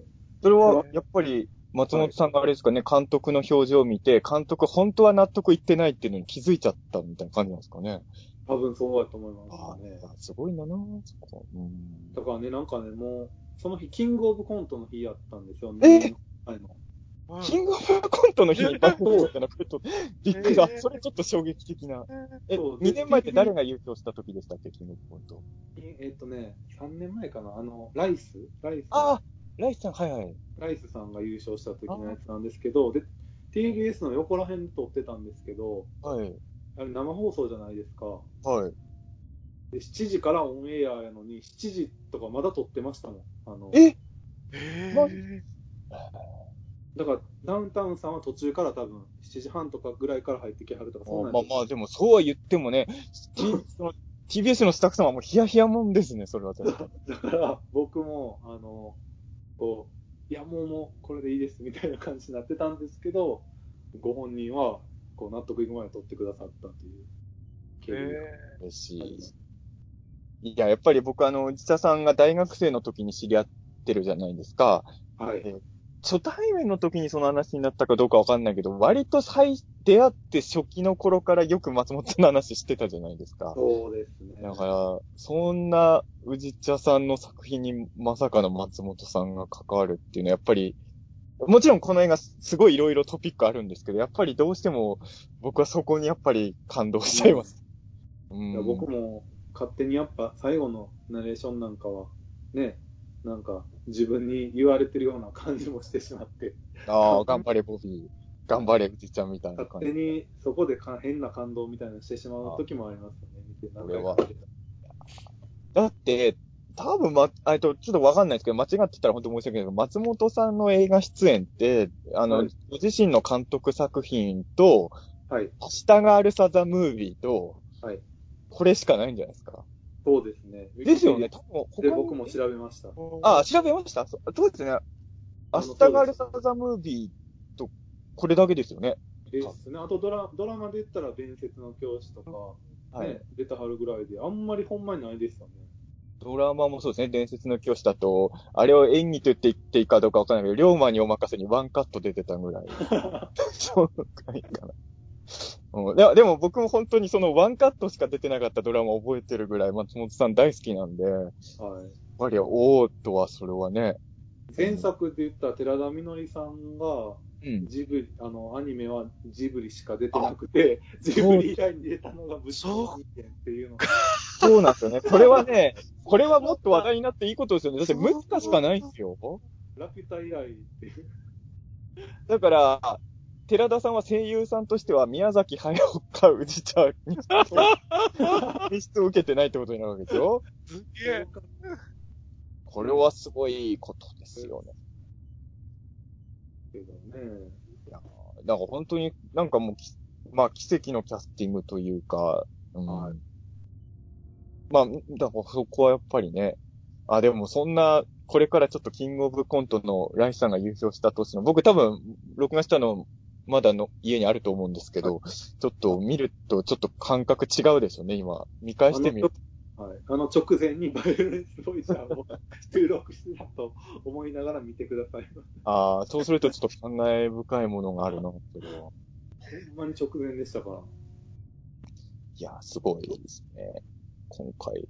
どう、どう、まあ、松本さん以外にも今回いろんな方の声の演出もちろんされてますけど、はい。印象に残ってる人って他で、例えば。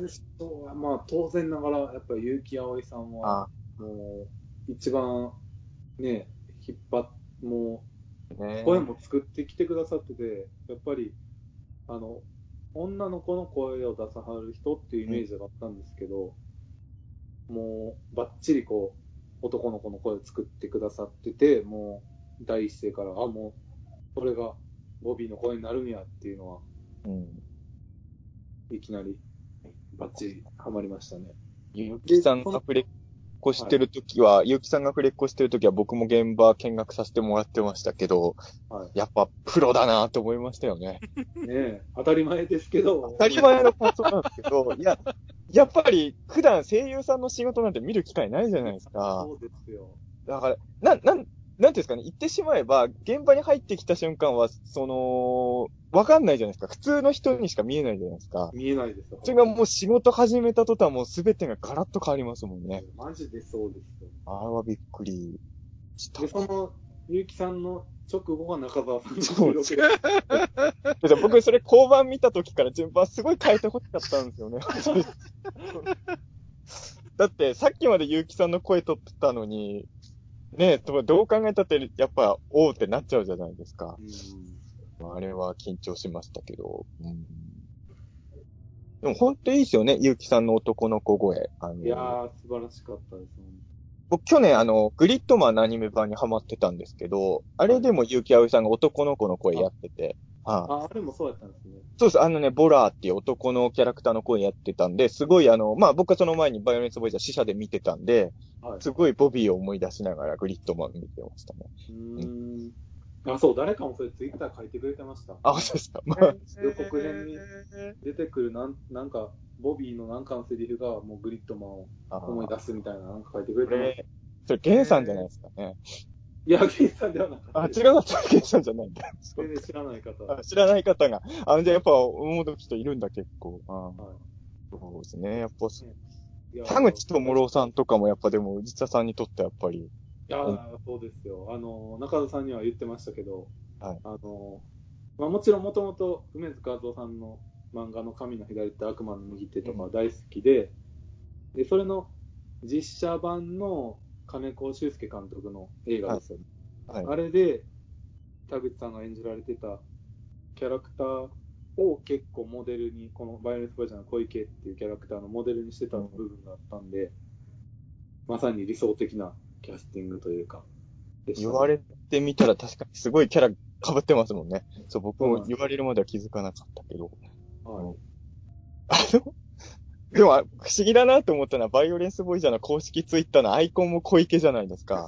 そうであの、全然これは批判じゃないんですけど、はい。もっと可愛いキャラとかじゃダメだったんですか？ねあのねえ、それこそ、高志くんとかいたのに、とか。そう、たかしくんとかじゃなくて、でも小池ってパッと見、もうほんとハゲたおじさんじゃないですか。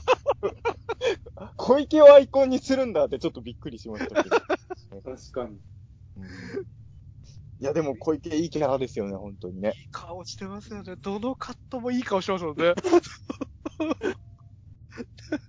いや、だって、でも本当になんだろう、さっきいつかさんも言ってたけど、言う、なんか子供の頃に、まあ本当は悪い人じゃないかもしれないけど、なんか怖く見えちゃう人っていたじゃないですか。はい。ああいう怖さ小池すごい出てますよね。うん最初のあの、せっかく着替えて入り口まで来たのにうんぬんみたいなのがめっちゃ怖くて、一人で言ってるんですよね。一人で言って、小池、そうですね。高橋ちゃんと小池の、こう、絡みもすげえ良かったですよね。たか、あれですよねなん、なんかで読んだんですけど、このたかしちゃんのデザインがさい割とこの映画の結構最初に浮かんだものみたいな。あ、そうです。あの、結構、まあ、脚本、割と、なんか、ガラッと3回ぐらい変わってて、はい。でも最初から、あの、高橋ちゃんの、あの、造形、デザインっていうのだけは、うん。キャラクターがが変わりながら残ってるんですよ、ずっと。これ、たかしちゃんのデザインにはなんかモデルとかはあるんですか？モデルは、まず、そのボ、ボビーの方のロボットみたいな、あの、スーツの、が、昔なんか姉が使ってた MD プレイヤー、MD, コンポがベースになってまして、ええあ、そうなんだ。はい。そうなんですよ、パナソニックの。はい。だからあれ3パーツみたいに分かれてるんですね、左右の中で。そういうことか。あそれでしかなくて、で、なんかね、説明すると長いというか結構入り組んでるんですけど、はい。あの、ザ・フライってあるじゃないですか、クローゼンバーグ。あれがもう、すごい好き、好きでもあり、トラウマでもあるんですけど、はい。なんかあれで、あのあの、ジェフ・ゴールド・ブラムのが実験するじゃないですか、転送装置の。はい。で、その時に、あれ、マンドリルじゃなくて、ヒヒ、マンとヒヒ、ヒヒなんですよ。ヒヒを転送させて、そしたらヒヒが、なんか転送に失敗して全部裏返るというか、内臓むき出しみたいになるのって覚えてはります？あ、わかります、わかります。覚えてます。はい。あの感じがすごく怖くて、うん。それがなんか、僕は勘違いやったんですけど、結局、そのマントヒヒじゃなくて、マンドリルと勘違いしてたんですよ、あれを。おう。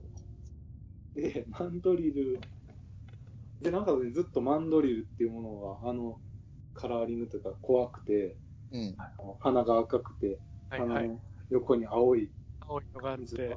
気持ち悪いのがついてて、っていうののマンドリルのデザインが、その、たかしちゃんの要素に組み込まれてるんですよ。おマンドリルっぽいカラー、カラーリングというか。はいはい。真ん中のところ、マンドリルのカラーリングですもんね。こう、くちばしのところというか。で、さらに、子供、もう小学生の頃からずっと思ってることがあって、マンドリルと鳥の砂ずりのお肉、わかりあの、が、すごく色合いが似てるなと思ってて、あ赤、赤くて中に青いのがあって、白、うんなんかね、それが変にリンクして気持ち悪いっていうのが、その、で、あの、子供たちが改造された姿は砂ずりがモデルなんですよ。あ。おー、なるほど。はいで、そういうのがなんかいろいろ入り組んだデザインです。全体的にそういうのが、あの、反映されてます。なるほど。いや、でも本当高橋ちゃんいいデザインですよね。いやー、自分的には、はい、あれができた時に、なんか来たなと思ったんですけど、いいクリーチャーですよね、これは本当に。うん。こう、やっぱりあの、怪物、まあ僕怪物好きなんで、はいあの、このバイオレンスボイジャーでもあの、そのテーマパークの中であの、日本のお化けと世界のお化けっていう、なんか展廊下に。あれすごい気になっちゃって、そう。世界のお化けに普通にあのグレイとかがいるのがやっぱりね。あの、大雑把な感じはやっぱりうん、街のはい。おじさんがパラダイス的な、わかります。あれはだからそうなんですよ。あの、宇治茶さんが、あの、そういう感覚なんじゃなくて、やっぱり遊園地とかってこういうのあるよねってことですよね。あれすごい。あの、昔の妖怪大百科とか見ると、絶対妖怪じゃないやつ入ってたじゃないですか。はい。あの、あの感覚ですよね。そうです今はね、しっかりしちゃった時代だから、ああいうのないなと思って。そうあの、展示してあるものとかも唐突にそのオーナーのおじさんが作ったやつとかが一緒に置いてあったりとかありましたもんね。あれね、そう、なんかもう VR バイオレンスボイジャーみたいなので、めっちゃ細かく見たいですよね。展示物を。あれでそれじゃ中を歩ける。そうめっちゃね、気になるんですよね、展示物。ありますよね。あの、宇宙と地球みたいな区分けのあ大ー地みたいなのとかありましたよね。あれも気になったな。そうよく、よく見てくれた。いや、でもそうですよ。いつかさん、一回でそんな細かいとこ気づいてんのは、な、なかなかですよね、これ。恥ずかしいぐらいもう、見られてますね。面白かったです。あの、そう一個質問したかったのが、はいあの、料金所というか、あの、受付のとこの看板に、はい。のこありう、ました。キャラクターからなんか言ってるみたいなはい。やつが、結構カットごとにこう変わってたかなと思うんですけど、はい。なんか、あれって、見、見間違いじゃないですよね。カットごとに。あの、変わってます、あれは。変わってますよね。変わってますよね。そう。で、あれ結、はい。構はい。あそこにはいろいろ思いを込めたりして、ですね。あの、だだいぶ、ま、まずあの、スケジュールが落ちて待ってもらってたんで、はいはい。ごめんなさい、ごめんなさいとか書いてそうそう。ごめんなさい、ごめんなさい、ごめんって書いてある。その思いなんだ。ああ。思いも込ま込めてるのかね。そうなんですね。これ、こそうですね。この映画、本当はもっと早く公開されるはずだったんですよね。そうなんです。あいろいろ。まあでもまあ意、味のない子供書いたりもしてますけど、うん中にはそういうのを紛れ込ましてます。気持ちがね、入ってるんですよね。いろんなところに。あのー、受付でごめんなさいって書いてあるとめっちゃ不安になるなと思って。確かにそうですね。冷静になって考えたら受付におかしいですよね。で、次の方だったら違うこと書いてあるし、そう不安がすごい、あそこで募ったなと思って、あの看板見てて。確かに、そっか、自分的には、そんなとこ誰も見てないよなと思ったんですけど、気づいた人にとっては、こう、動くはずのない、なんか、看板の絵が動いたみたいな、なんかそういう。怪怪奇現象みたいな。現象怖いね。なんか全然関係ない動物のこととかもなんか書いてありましたよね。こう、あ、あの、猿の、なんか、猿でしたっけ？解説みたいなやつですよね。あの、そうそうそうそうそう。蛇がどうたらとか。うんそうで、あの、大きさとか毒の話とか。そう、あの、あの看板によく見ると、その、蛇に噛まれたり、怪我しても一切の責任を持ちません。そう、責任は負いませんって書いてありますよね。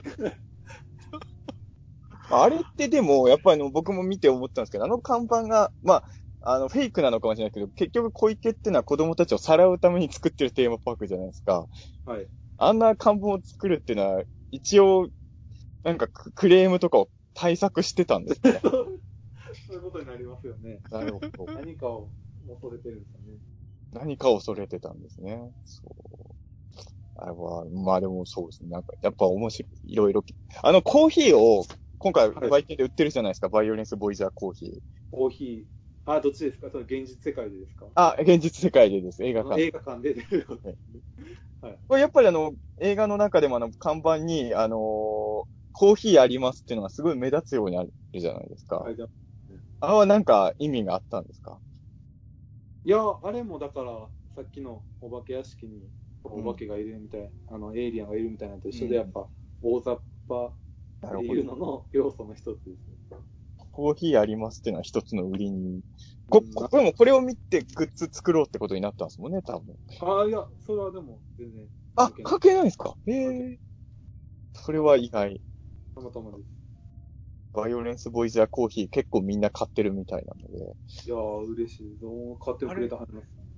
しかも絵柄ごとに味というか品種違うっていう噂を聞いたんですけど。生産地が違うみたいで。そうなんだ。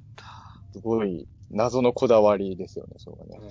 全然違じゃあさあの、僕もか二つ買ったんですけど、映画館の売店の人は味違うなんて一切言わないんです。その。多分気づいてないですよ、映画あ、気づいてないんですね。普通に絵柄だけで選びましたけど、味違うんかいと思って。はい。いや、なんかでも、ああいうの見ると、あのー今回、バイオレンスボイジャーのグッズも、ちょっとなんか手作り感あるグッズが多いじゃないですか。今回そうですね、あの、うんパンフレット以外は結構制作チームの手作りというか、割と自主的に作ったやつですね、全部。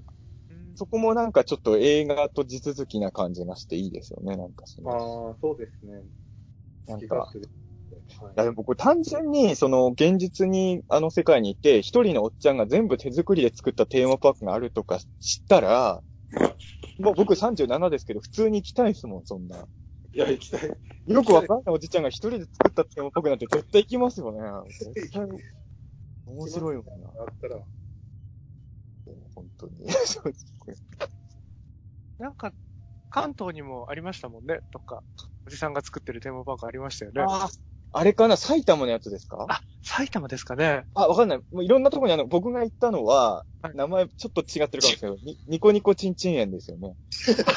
それじゃないかもしれあ、ない。それじゃないあれ？違うかもあ。なんかこう、ロケットとかミサイルみたいな関係があった気がしたんですけど。あじゃあ全然違うとこだ。なんだっけな。あれ、いや僕もそこのそのロロケットみたいなとこ行ったんですけど、はいやっぱ、いいっすもんねえ。ロケット、それはどこにあったというの？それ千葉千葉か埼玉か神奈川か茨城か、広い。車でフラッと関東関東にとりあえずあったんだなんです、そうなんです。いや、だからまだ僕らの知らないバイオレンスボイジャーがありますよね、全国各地にああいうのが。そうね。でもそういうの経験してる人はこの映画見るとワクワクしちゃうと思うけどな、本当に。うん。やっぱり。まあでも、そうですね。さ結構海外で上映してるじゃないですか、バイオレンスボイジャーは。はい。だからなんかその、日本のこういう文化を知ってほしいですよね、この映画でね。ああ、そっか。もしかしたらそれ、そんなんがあるっていうのはあんまり知らずにう見たはるん。とってもありますよね。日本にはこういうよくわかんないテンポパークが。はい、海外 にはないんですかね、ああいう。まあ海外はでも、た日本よりあるような気もしますけどね、もしかしたら。かありそうですよね。うん。移動遊園地とかはまだこう、廃れてない国とかもあるみたいですもんね。ああ、そっか。それに近いかもしれないですね。なんかあの、海外映画祭とかってこう結構上映後にティーチインとか多かったりするじゃないですか。はい。そういう時にこう、そういうこう、バイオレンスボイジャーのそういう何がモチーフとか文化的な背景とか、こう、質問とかってあったりしたんですか？こう、外国のお客さんとか。ああ、その辺はあんまりなかったですね。結割と、こう、なんか、お重い質問とかも意外と多くて、えでも、あのーなんかこう、大人たちが、に苦しめられて子供たちが危険になったりして苦しめられてるのはなんかこう、福島の原発のことを言ってるのかいとか言われて。これは本当に重い質問に行きますね。なるほど。あでも全然、いや、本当に僕そんなことは考えてなかったですって言いましたけど、僕は。本当に、ほんまにそういうのなかったんで。やっぱりあれなんですよね。なんかよく聞くんですけど、海外の映画祭とかって、もうとにかく深読みしようっていう人が多いって聞きますもんね。ああ、そう、と、それ聞かれたのはフランスやったんで、もしかしたらそういうお国柄とかいろいろあるのかもしれないですね。なんか、ブエノスアイレスとかはもう全然、最高だぜみたいな感じだったんで。お国柄、お国柄ですよね。そ、それこそなんか松本人志さんがカンヌで大日本人で行った時も、その、銃、はい銃が、全部これは何とかの比喩なんですか？とか、これは環境問題を描きたくて作った銃なんですか？とか、結構聞かれたって言ってましたね。あ、やっぱりそうでもね、その中でも、うん。あの、フランスの中に来たはった女性の方で、はい。私はもう松本監督が大好きなんだみたいな感じで、おー。なんかすごいねとか言ってこう褒めてくれて、うん。で、その人はもう、すごくもう、なんか、時間、あ、それ、飯塚さんにも言ってたかもしれないですけど、なんか、芸術はもう時間がもうかかって当然だからもう、じっくり作りなさいよ、みたいな感じで言ってく。フランス人はみんな分かってるわ、みたいなのうん。がありましたね。フランス人は、時間かけても OK なんですね。OK らしいです。あー羨ましい。いい国だな。フ最ランスで作りましょうか。泣ける話ですよね、そんな言葉。本当ですよ。いや、あの、最近本当に、いつかさんが、あの、睡眠時間がやばいらしいので、ちょっと、いろんなことがあって、やっぱね、締め切りという魔物にはちょっとわ、なかなかね、日本は大変なんで、うん。そうね。ままあ、ちょっとその辺に通ずるとこもあるかもしれないんですけど、こう、あの、時間をしっかりかけただけあって、こう、ワンカットワンカットしっかり丁寧に、どっしりとはい、土屋さんのやりたいところ、こととかが詰まってるなっていう印象もあった上に、はい。こう、なんですかね、こういうことを伝えたくて作ったとか、なんかその、こういうところがすごいでしょとか、なんかこう、作ってる人のエゴとか、はい。そういう自己啓示欲みたいなのとか、こう、売れたいとか、なんかその、あとはなんかこういう批判をしたいとか、こういうことを伝えたいんだみたいなのとかが、うんこう、なんですかね。あの、いい意味で、はい。こう、そういう圧が全然ない作品だったことに、あの、すごい大層感動しまして。いや、なんか、本当にそう言っていただけるのが嬉しくて、ほんま、ないんですよ、僕言いたい。そんなん言ったら怒られるかもしれないですけど、作り手として。全然伝えたいことがなくて。でも本当あれですよね、このバイオレンスボイジャーがデビュー作、まあデビュー作っていうか、内田さんの完全オリジナルの商業デビュー作って考えると、やっぱり遊園地作ってる人には、まあ、そうじゃない人もいるかもしれないけど、メッセージはないじゃないですか、基本は。楽しませようしかないじゃないですか、面白いものを作る。そうですね、本当に。多分それなんですよね。多分本当はいテーマパークと一緒で、宇治茶さんの作品は、そこに社会的メッセージを入れたいとかではないわけで。うん。だからそこが結構物足りないっていう人もいるみたいですけどね、なんかストーリー、あの、あとか、浅いみたいなっていうのも意見も見ました。おーはい難しいとこですけど、僕、うんまあ別にテーマ性があって面白い映画も世の中にいくらでもあるんで、全然あれですけど、別になくて面白い映画はそれはそれで全然いいと僕なんかはうん思うけど。逆に、その、でも、とはいえ、こうなんか細かい思い入れとかから、こう、はいが根っこになってる描写とか、はい何かしらはしっかり本当はあるわけじゃないですか、こあう。それをことさらに伝えようとはしてないだけで、そうです。そうですなん、か、そこのこう、粋な感じを、ちゃんとめでてほしいなというか、こう、だから、あの、子供たちの命がいたずらに奪われることとかも、こう、はい。あの、それによって何かを揶揄してるとか、もしくはその、子供のそういう命をもてあそぶことに快感を覚えて作ってるわけでもないじゃないですか、こう。全然そんなことそうそう。快感はない、快感はないんですね。ないです、ないです。あだからそういうのがこう伝わっ、なんかその、そういうのを満たすために作ってたりすることとかもまああったりとかもはい。あるし、なんかそういうのとこう一線を画す、単純に多分楽しんでもらいたいものとか好きなものをこう医者さんの中で固めるとああいう形になってますよっていう、その、なんかこそうう純粋さに、こうなるだけ、あの変な色眼鏡をかけずに、うん。あ、の、見たり、怖がったり、こう楽しんだり、トラウマになったりしてくれたらいいのになってすごいこう、そうですねね。だからほんまにそういう、ぜひとも、ボビーたちの近い年齢の人にも見ていただきたいところで。す。これ PG、PG12 でしたっけ？PG12 なんで、ね保護者が入れ入れてしまうんです。保護者さんがいれば子供でも見れるわけですからね。はい、でも、あの、沖縄で上映した時は、なんか、はい学校の先生が、うん。あの、児童たち10人ぐらい連れて見に来てくれたんですけど、なんかね、その、しかも、その先生はやばい映画やと察したらしくて、うん。保護者全員に予告編を送って、はい。今日は課外授業でみんなでこういう映画を見に行きますけど、いいですか？っていう許可をもらってから見に来られたらしくて、素晴らしい教育者ですね。ちゃん、ちゃんと、はい。うん素晴らしいですよね。そうですねで。もそれは、でも、じゃあ家族は反対は出なかったんですかね。なんか全員 OK やったらしおくて、およかったで、みんな見に来てくれたんですけど、もうね、上映時間20分ぐらいでもう半数以上は、ここで遊んえでました、もう。リタイアしてました、みんな。ついのか。いや、そうか。いや、だから、もうこれ、まあ、まあ、変な話、まあもちろん僕はもう37ですけど、多分小2の僕だったらこれ楽しんじゃってると思うんですよ。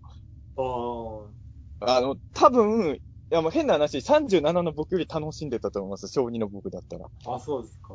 あの、まあ、だここ分かれ、ま、前もおもちゃの回で言いましたけど、僕はあの、やっぱりあの、あの、エイリアンを解剖するおもちゃとかで遊んでた子供スラスライムとかをね、怪物からバーって飛び出すおもちゃで遊んでた子供だったから、絶対小児の僕はこれ、ハマっただろうなと思うんですけど、まあ、人は選んじゃうんだろうな。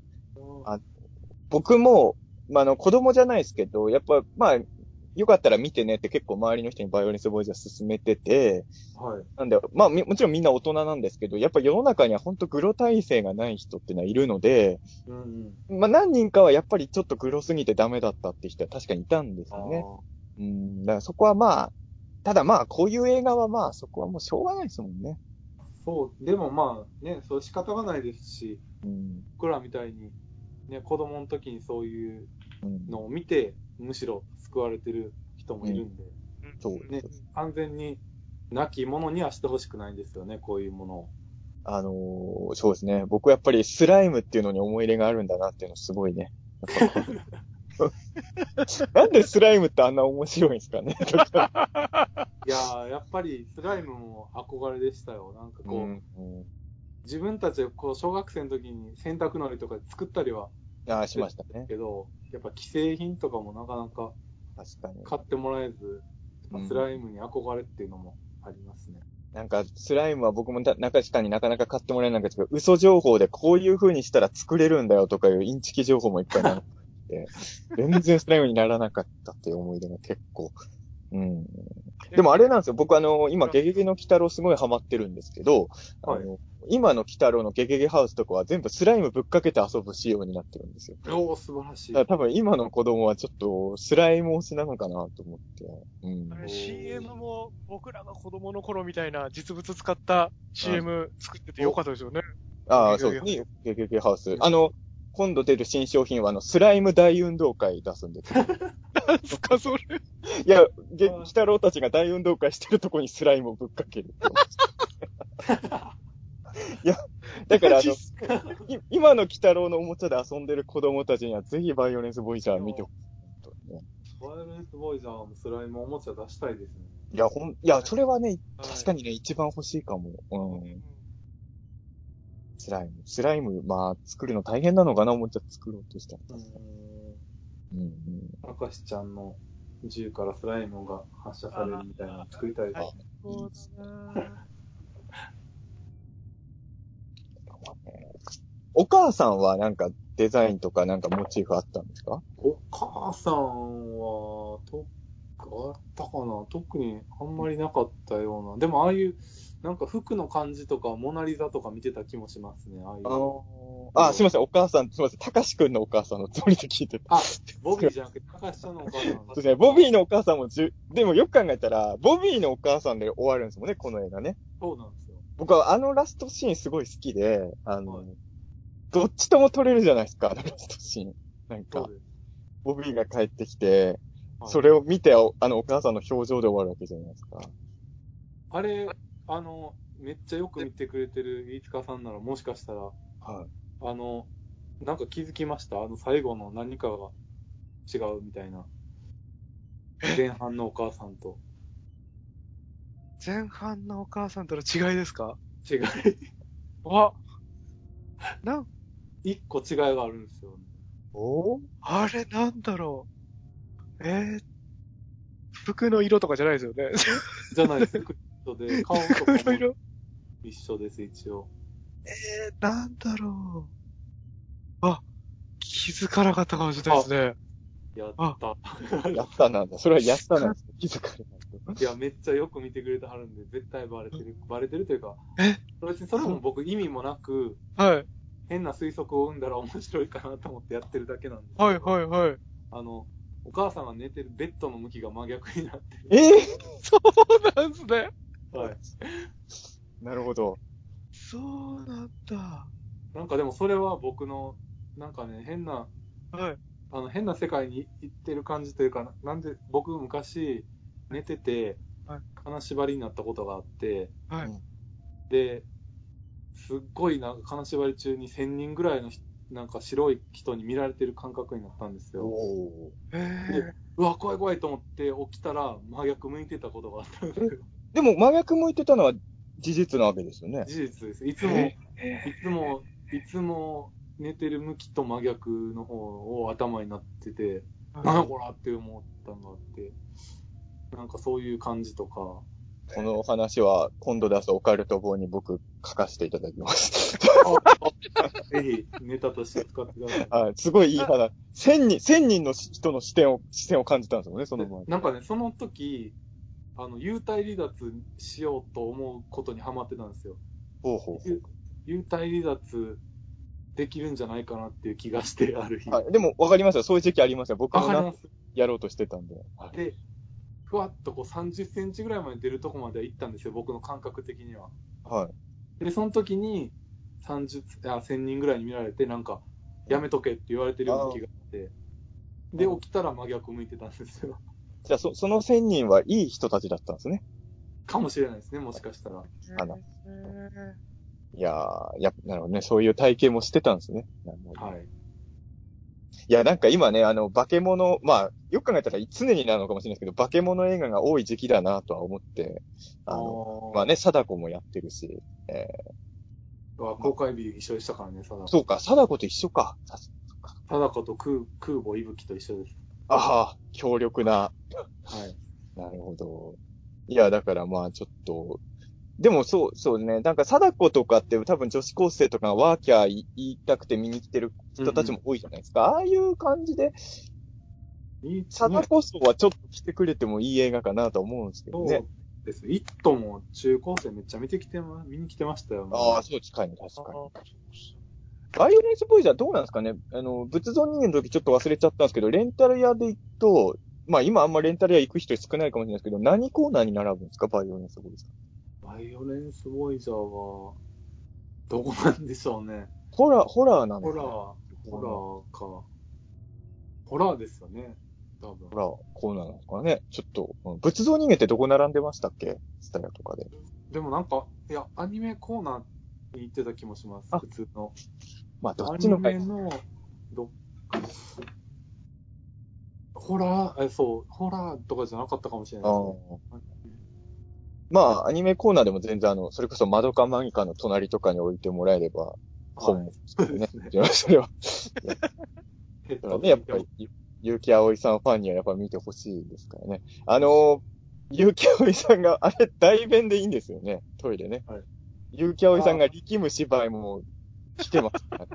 いやー、あれもバッチリやってくれてましたもんね、現場で。いやまあ、僕そ、そんなにアニメオタク、あの、最近のアニメめっちゃチェックしてるわけじゃないですけど、あの、僕の友達の声優オタの人に聞いたら、結城葵さんに、あの、トイレで、ああいう芝をさせるっていうのは、すごいって言ってましたけどね。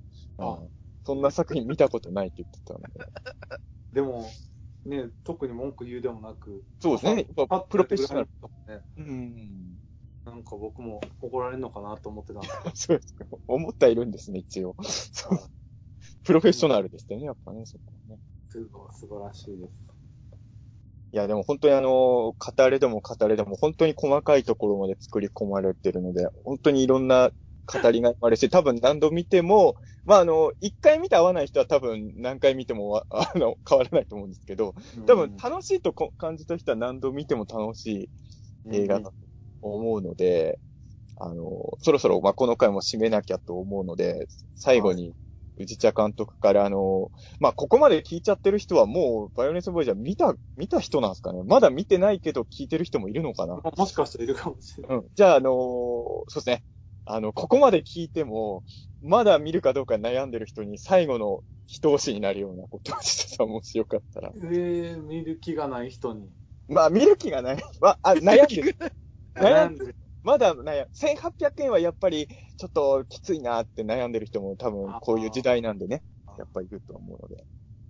でもな、レートショーで見てもらうにも、うんかこんな帰りが遅かったら、ねえ、めんどくさかったりとかいろいろあるんで。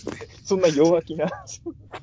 いやー、もうでも、いやーそそなかなかね、見て、見てもらう、見見たくない人に見てもらうのもあれですけど、でも、まあ、見たくない人っていうのは難しいかもしれないので、いつ、あのー、宇治茶さんの中で例えば、えっ、と、この辺の映画楽しめてる人はこれ見れ、見たら楽しめるよみたいなのが。の映画、えーっとね、いやー、でも、自分としては、もう、スピルバーグみたいな映画を作って作った。なるほど。そうなって、スピルバーグのどれ、どれですか？どの辺ですか？スピルバーグの全部、まあ特にジュラシック・パークとか、ああ、ジュラシックパーク。まあでも確かにジュラシックパーク感はありますよね。はい、うん。とか、まあうん、そういう、スピルバーグぐらいの感覚でみんなに見てもらえたらいいなと思ってたんですけど、うん結果は、そう、そういうわけでもない。いや、でも僕はそんなにスピルバーグ作品との、あいや、もちろん違うものですけど、あの、はい根本的にはそんな変わんない気はしますけどね、ジュラシックパークとかとだったら。あ、そうですか。うーん。まあ、だ結局映画に何求めてるかが人によって変わってきちゃうんだと思うんですけど、僕は、まあ、やっぱ怪物とかが好きな人間だからかもしれないけど、結構見せ物小屋の延長線に映画を求めてる時も多いので、ああ、ジュラシックパークとかもね、もう完全にそういう映画じゃないですか、言ってしまえば。そうですね。そういう要素は強い、ありますよね。だから僕は本当に、そういう意味で言うとスピルバーグが好きな人、ジュラシックパークが楽しかった人には ぜひ見に行って、ただあの、ジュラシックパーク好きだからって言って見に行って、合わなくても何の、あの、講義も受け付ける気はないですけど。高級。あ、そうそう、そういう意味じゃ、あの、はい結構予告編だけ見たりすると、やっぱ、はい。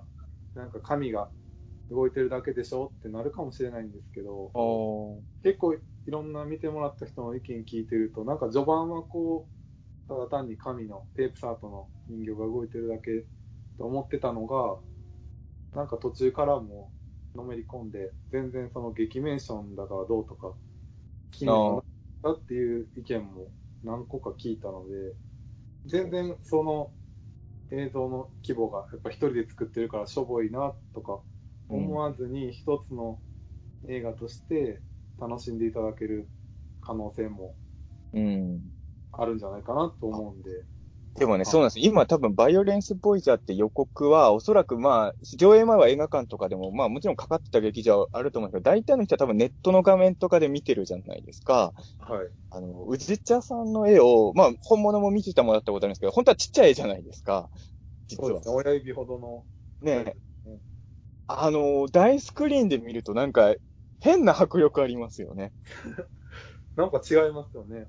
うん、なんかね、やっぱあのーまあ、僕、仏像人間は DVD でも見ましたけど、まあ、ももちろん家で見ても面白いんですけど、なんか、スクリーンで見たときになんか、なんて言えばいいんですかね。なんか、ちょっとびっくりしますよね。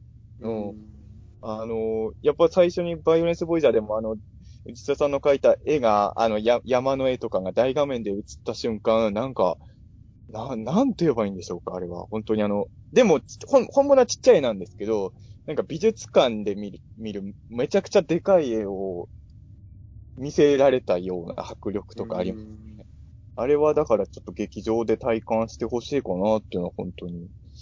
うん。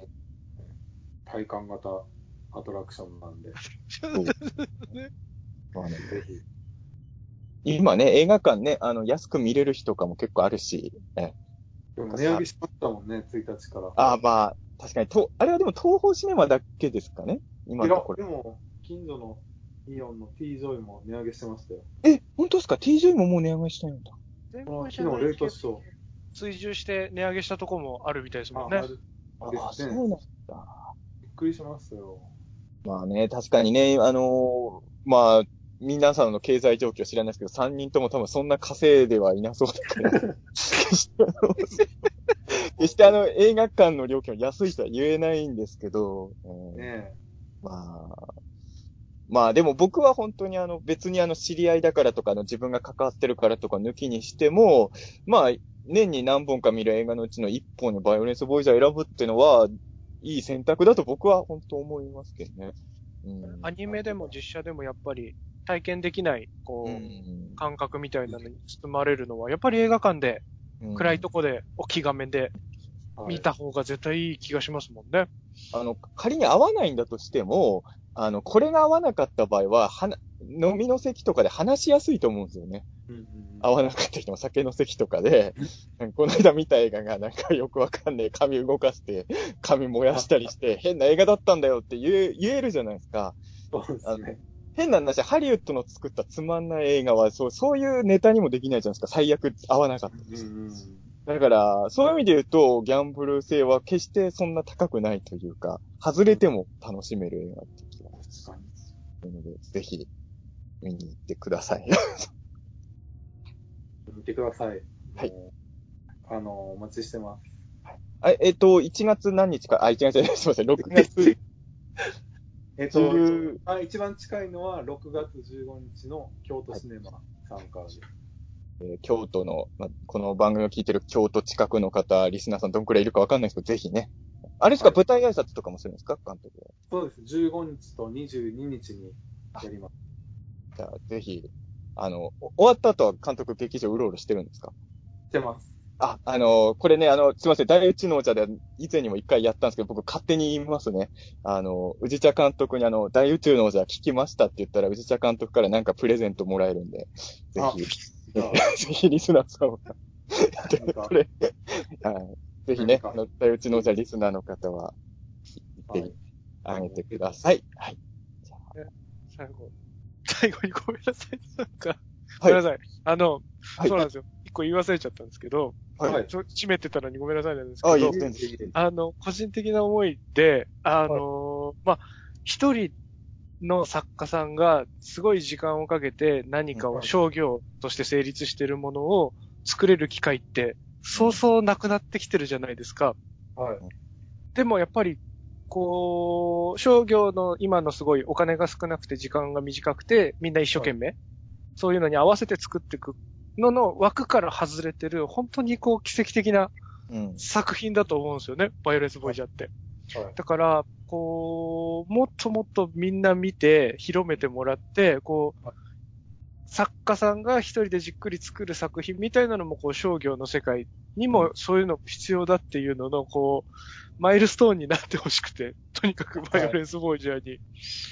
でもだから、はいそれ思うんですけどね、なんかバイオレンスボイジャー見て、別に劇メーションやれって話じゃないんですけど、そうそうそう。多分クリエイターの人はこれ見たら、自分たちもなんか自分の手法でなんかやれんじゃないかって思わせるパワーがある作品だと思うから、へ、変な話ね、まあ本当になんか、ちょっと言葉難しいですけど、特にものづくりしてる人の間ではもっと盛り上がっていい映画だと本当思うんですよね。うんで、盛り上げて、お客さんも楽しんで、で、うんお金とかを出す人たちに気づいてほしいんですよね。作り手に時間ををちゃんと上げることも必要だっていうことに気づいてほしくて。俺を寝させろってことですよね、違う、僕じゃなくてもいいです。僕じゃなくても全然、僕は寝なくてもないいいですけ僕ど、の睡眠時間を何とかしてくれってこと。いやいや、まあまあまあ、本当に。でも本当それは思いますよ。あの、まあ僕も外国の事情をそんなに知ってるわけじゃないですけど、日本映画って基本ブラックな環境が多いじゃないですか。これはもう。やっぱりね、あの、寝れないっていう話は、5日さんに限らずいろんな人から聞くので、はい。やっぱりそうじゃない作り方をやっぱ目指していくべきだとは思いますけどね、これからの時代は。うん。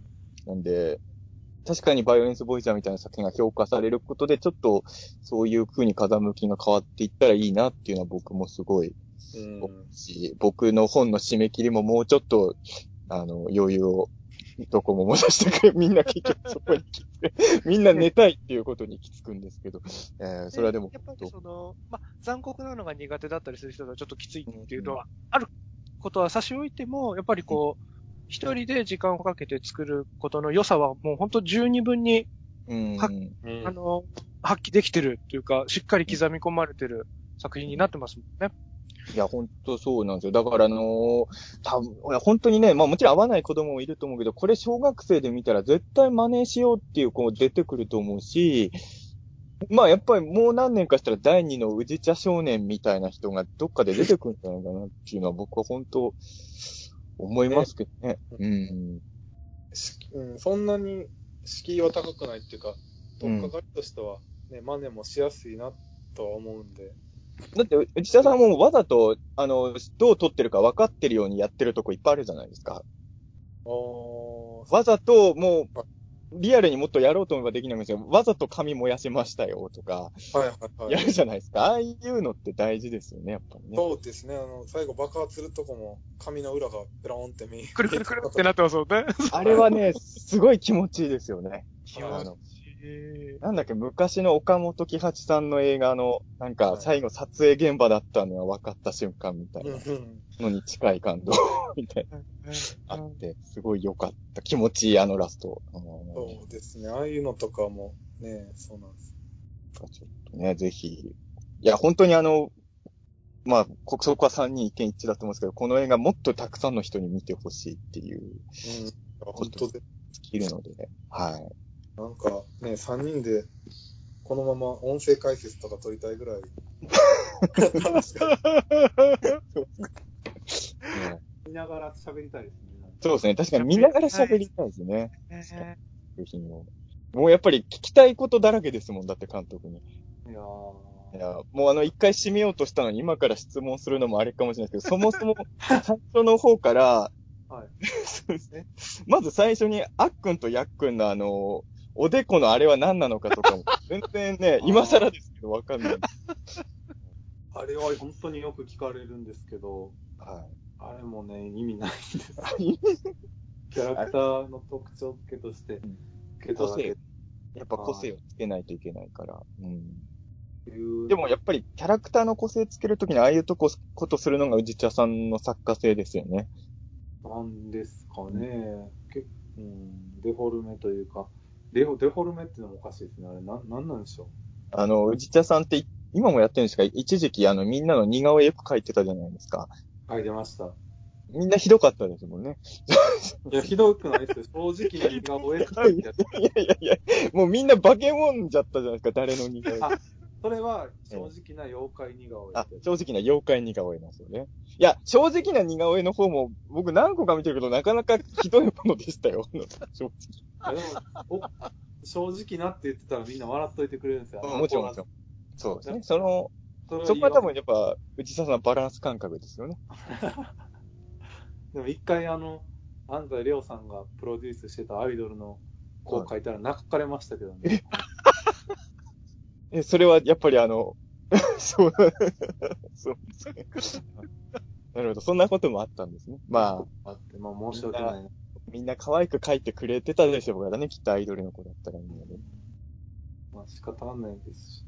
でも、アイドルでもいいんですけど、僕、内田さん今あれじゃないですか、例えばこん今回の映画も吉本さんが作られてるじゃないですか。はい。確か NMB って吉本ですよね。NMB はそうなんですかね。少なくとも一部は。まあ、自分なんか、ああいうなんかアイドルの PV とかでも良さそうですけどね。劇メーションでですか？劇メーションで。まあ、劇メーションと実写の合成にはなるのかもしれない。全部劇メーションだとまずいかもしれないけど。あ、でも、あの、さやねえの劇メーションのキャラクターだけ作ったことありますよ。あの、ああ、そうですか。へえ。あの、安西レアさんがい、テレビに出はるときに、そはの AKB の、はいあ NMB の子が司会やって、はい。で、なんか、劇メーションはどんなものかっていうのを紹介するために、安西さんが、こう、劇メーションの人形を持っていくっていうので、なんかお NMB の人書いてくれっていうので、作りました、一回だけ。その、司会の NMB の子二人。なんかインパクトありそうで。いや、そう、だからそれこそ電気グループもそうだったかもしれないけど、PV とかに、なんかその映画だけじゃなくてね、いろいろ使えますもんね、劇メーションってね。そうですね。本来、そっちの方が、もしかしたら、ね、向いてるかも。うん向いてるかもって言ったら、まあ、まあでも、いろんな、なんか、なんかね、それこそドラマとかでも、オープニングだけ劇メーションとかでもね、全然いいし。それはでもね、中澤さんと僕のコラボ作品があるじゃないですか。ああ、昔やりましたね、確かに。ねあれもそうでしたけど。銀幕の逆中。疑惑の逆、そうですね。そういう、だから本当になんかまだまだ、劇メーションって可能性いっぱいあるんだなと思うんでね。思いけどね、なんか、このまま葬り去られてしまうのもうん。嫌なんで。いや、本当に、あの、これはもう、でも多分他に今目指してる人が、とりあえず視界に入ってこないんで、内田さんが頑張らないと消えちゃうかかもしれない。本当に。そうですね。あれぐらいですもんね。あの、ヨーロッパ企画の長野さん、ずっとやってますよね。あの、ああ。趣味の園芸とか、あれは実写というか、実写の背景の前で紙動かしてる。ペそうプさんとですね。あれ、たまたま僕、京都でも見たことありますよ。撮ってはるとこ。あ、そうなんですね。はい。あれ、なんか劇メーションやってるとか思ったことありますもん。劇メーションの定義はわかんないですけど、人生限りあるクラブは劇メーションじゃないんですか？あれは。あれ？でも、劇メーションなんじゃないですか？あれイ。デオはそうなんですかね。特に決まってないですよね。劇メーションっていうことを定義してないんで。じゃあ、実は五日さんもちょっとやってんですね、劇メーシやってるんですかね。あの、内田さんと比べると精度が全然低いですけどね。こいやういやいや。紙の断面とか裏側もすぐ見えちゃうし。はいあれはあれで五日ワールドの良さですからね。そうそう。あれも、そう。そうですよね。どこまで見せるかとかも、それぞれ作品によって違うと思うんで、あの、猫目小僧とかやったらやっぱ漫画のタッチというか、線画のペンのタッチも残してますけど、僕のは縁まで、縁もと取ってたり、ペン画みたいな縁がなくて、ほんまにアニメの背景の描き方みたいなのでキャラクターも描いてますし、うん。いや、本当にだからね。あ、でもあれじゃないですかね。あの、なんか、SNS とかやってると思うんですけど、漫画家さんとかにもっと見てほしいですよね。これ。あ多あ。分漫画家さんとか、絵か、いわゆる絵師の人たちとかが見たら、なんか響くものある映画だと思うんですけどね。なんか SNS ってそういう人たちのツイッターめっちゃリツイートで回ってくることが多いんで、そのたんびに、こういう人がバイオレンスボイジャー見てくれたら、なんか感じるとこあるんじゃないかなとは思うんですけど。うんそうですね。今んとこそんなに拾ってもらってないですね。なかなか。見に行きたいみたいなの書いてる漫画家さんはなんか一人いたような気がしますけど。ちょっとね、漫画家さんにどうやれば見、見てくださいって PR ができるのか全く僕には思いつかないので。でも確かそう考えれば、フックは相当いろんなところにあるはずですよね。こう絵自体にも魅力があるし、イラスト的な方もあれば、こう、絵画の方もあるじゃないですか。うん美術の方の絵としてもいいし、で、映像的な楽しみもあるし、うん、って考えたら、フックはいっぱいある。だし、こう、劇メーションっていうちょっとこう、ちゃんと文化の、にも根ざしてたりするから、結構全方位にうんあるはずなんですよね。そうですね。ここね声の出演もいろんな方向で名のある人たちが集まってきてるし、うん確かにね、そこら辺がみんなに届けばいいなと本当思うんですけど。そうなんでね。もう多分大宇宙の王者を聞いていこうっていう人は全国に6人いるかいないかと僕は。ぐらいだと予測してるんです。ねえ、やっぱりビビラ100枚クラブ配って何人見に来てくれんねんっていうことですから、まあそうですね。もうありがたいです、本当に。見に来ていただけたら。映画の宣伝って難しいんだなと思います、本当にね。そうですね。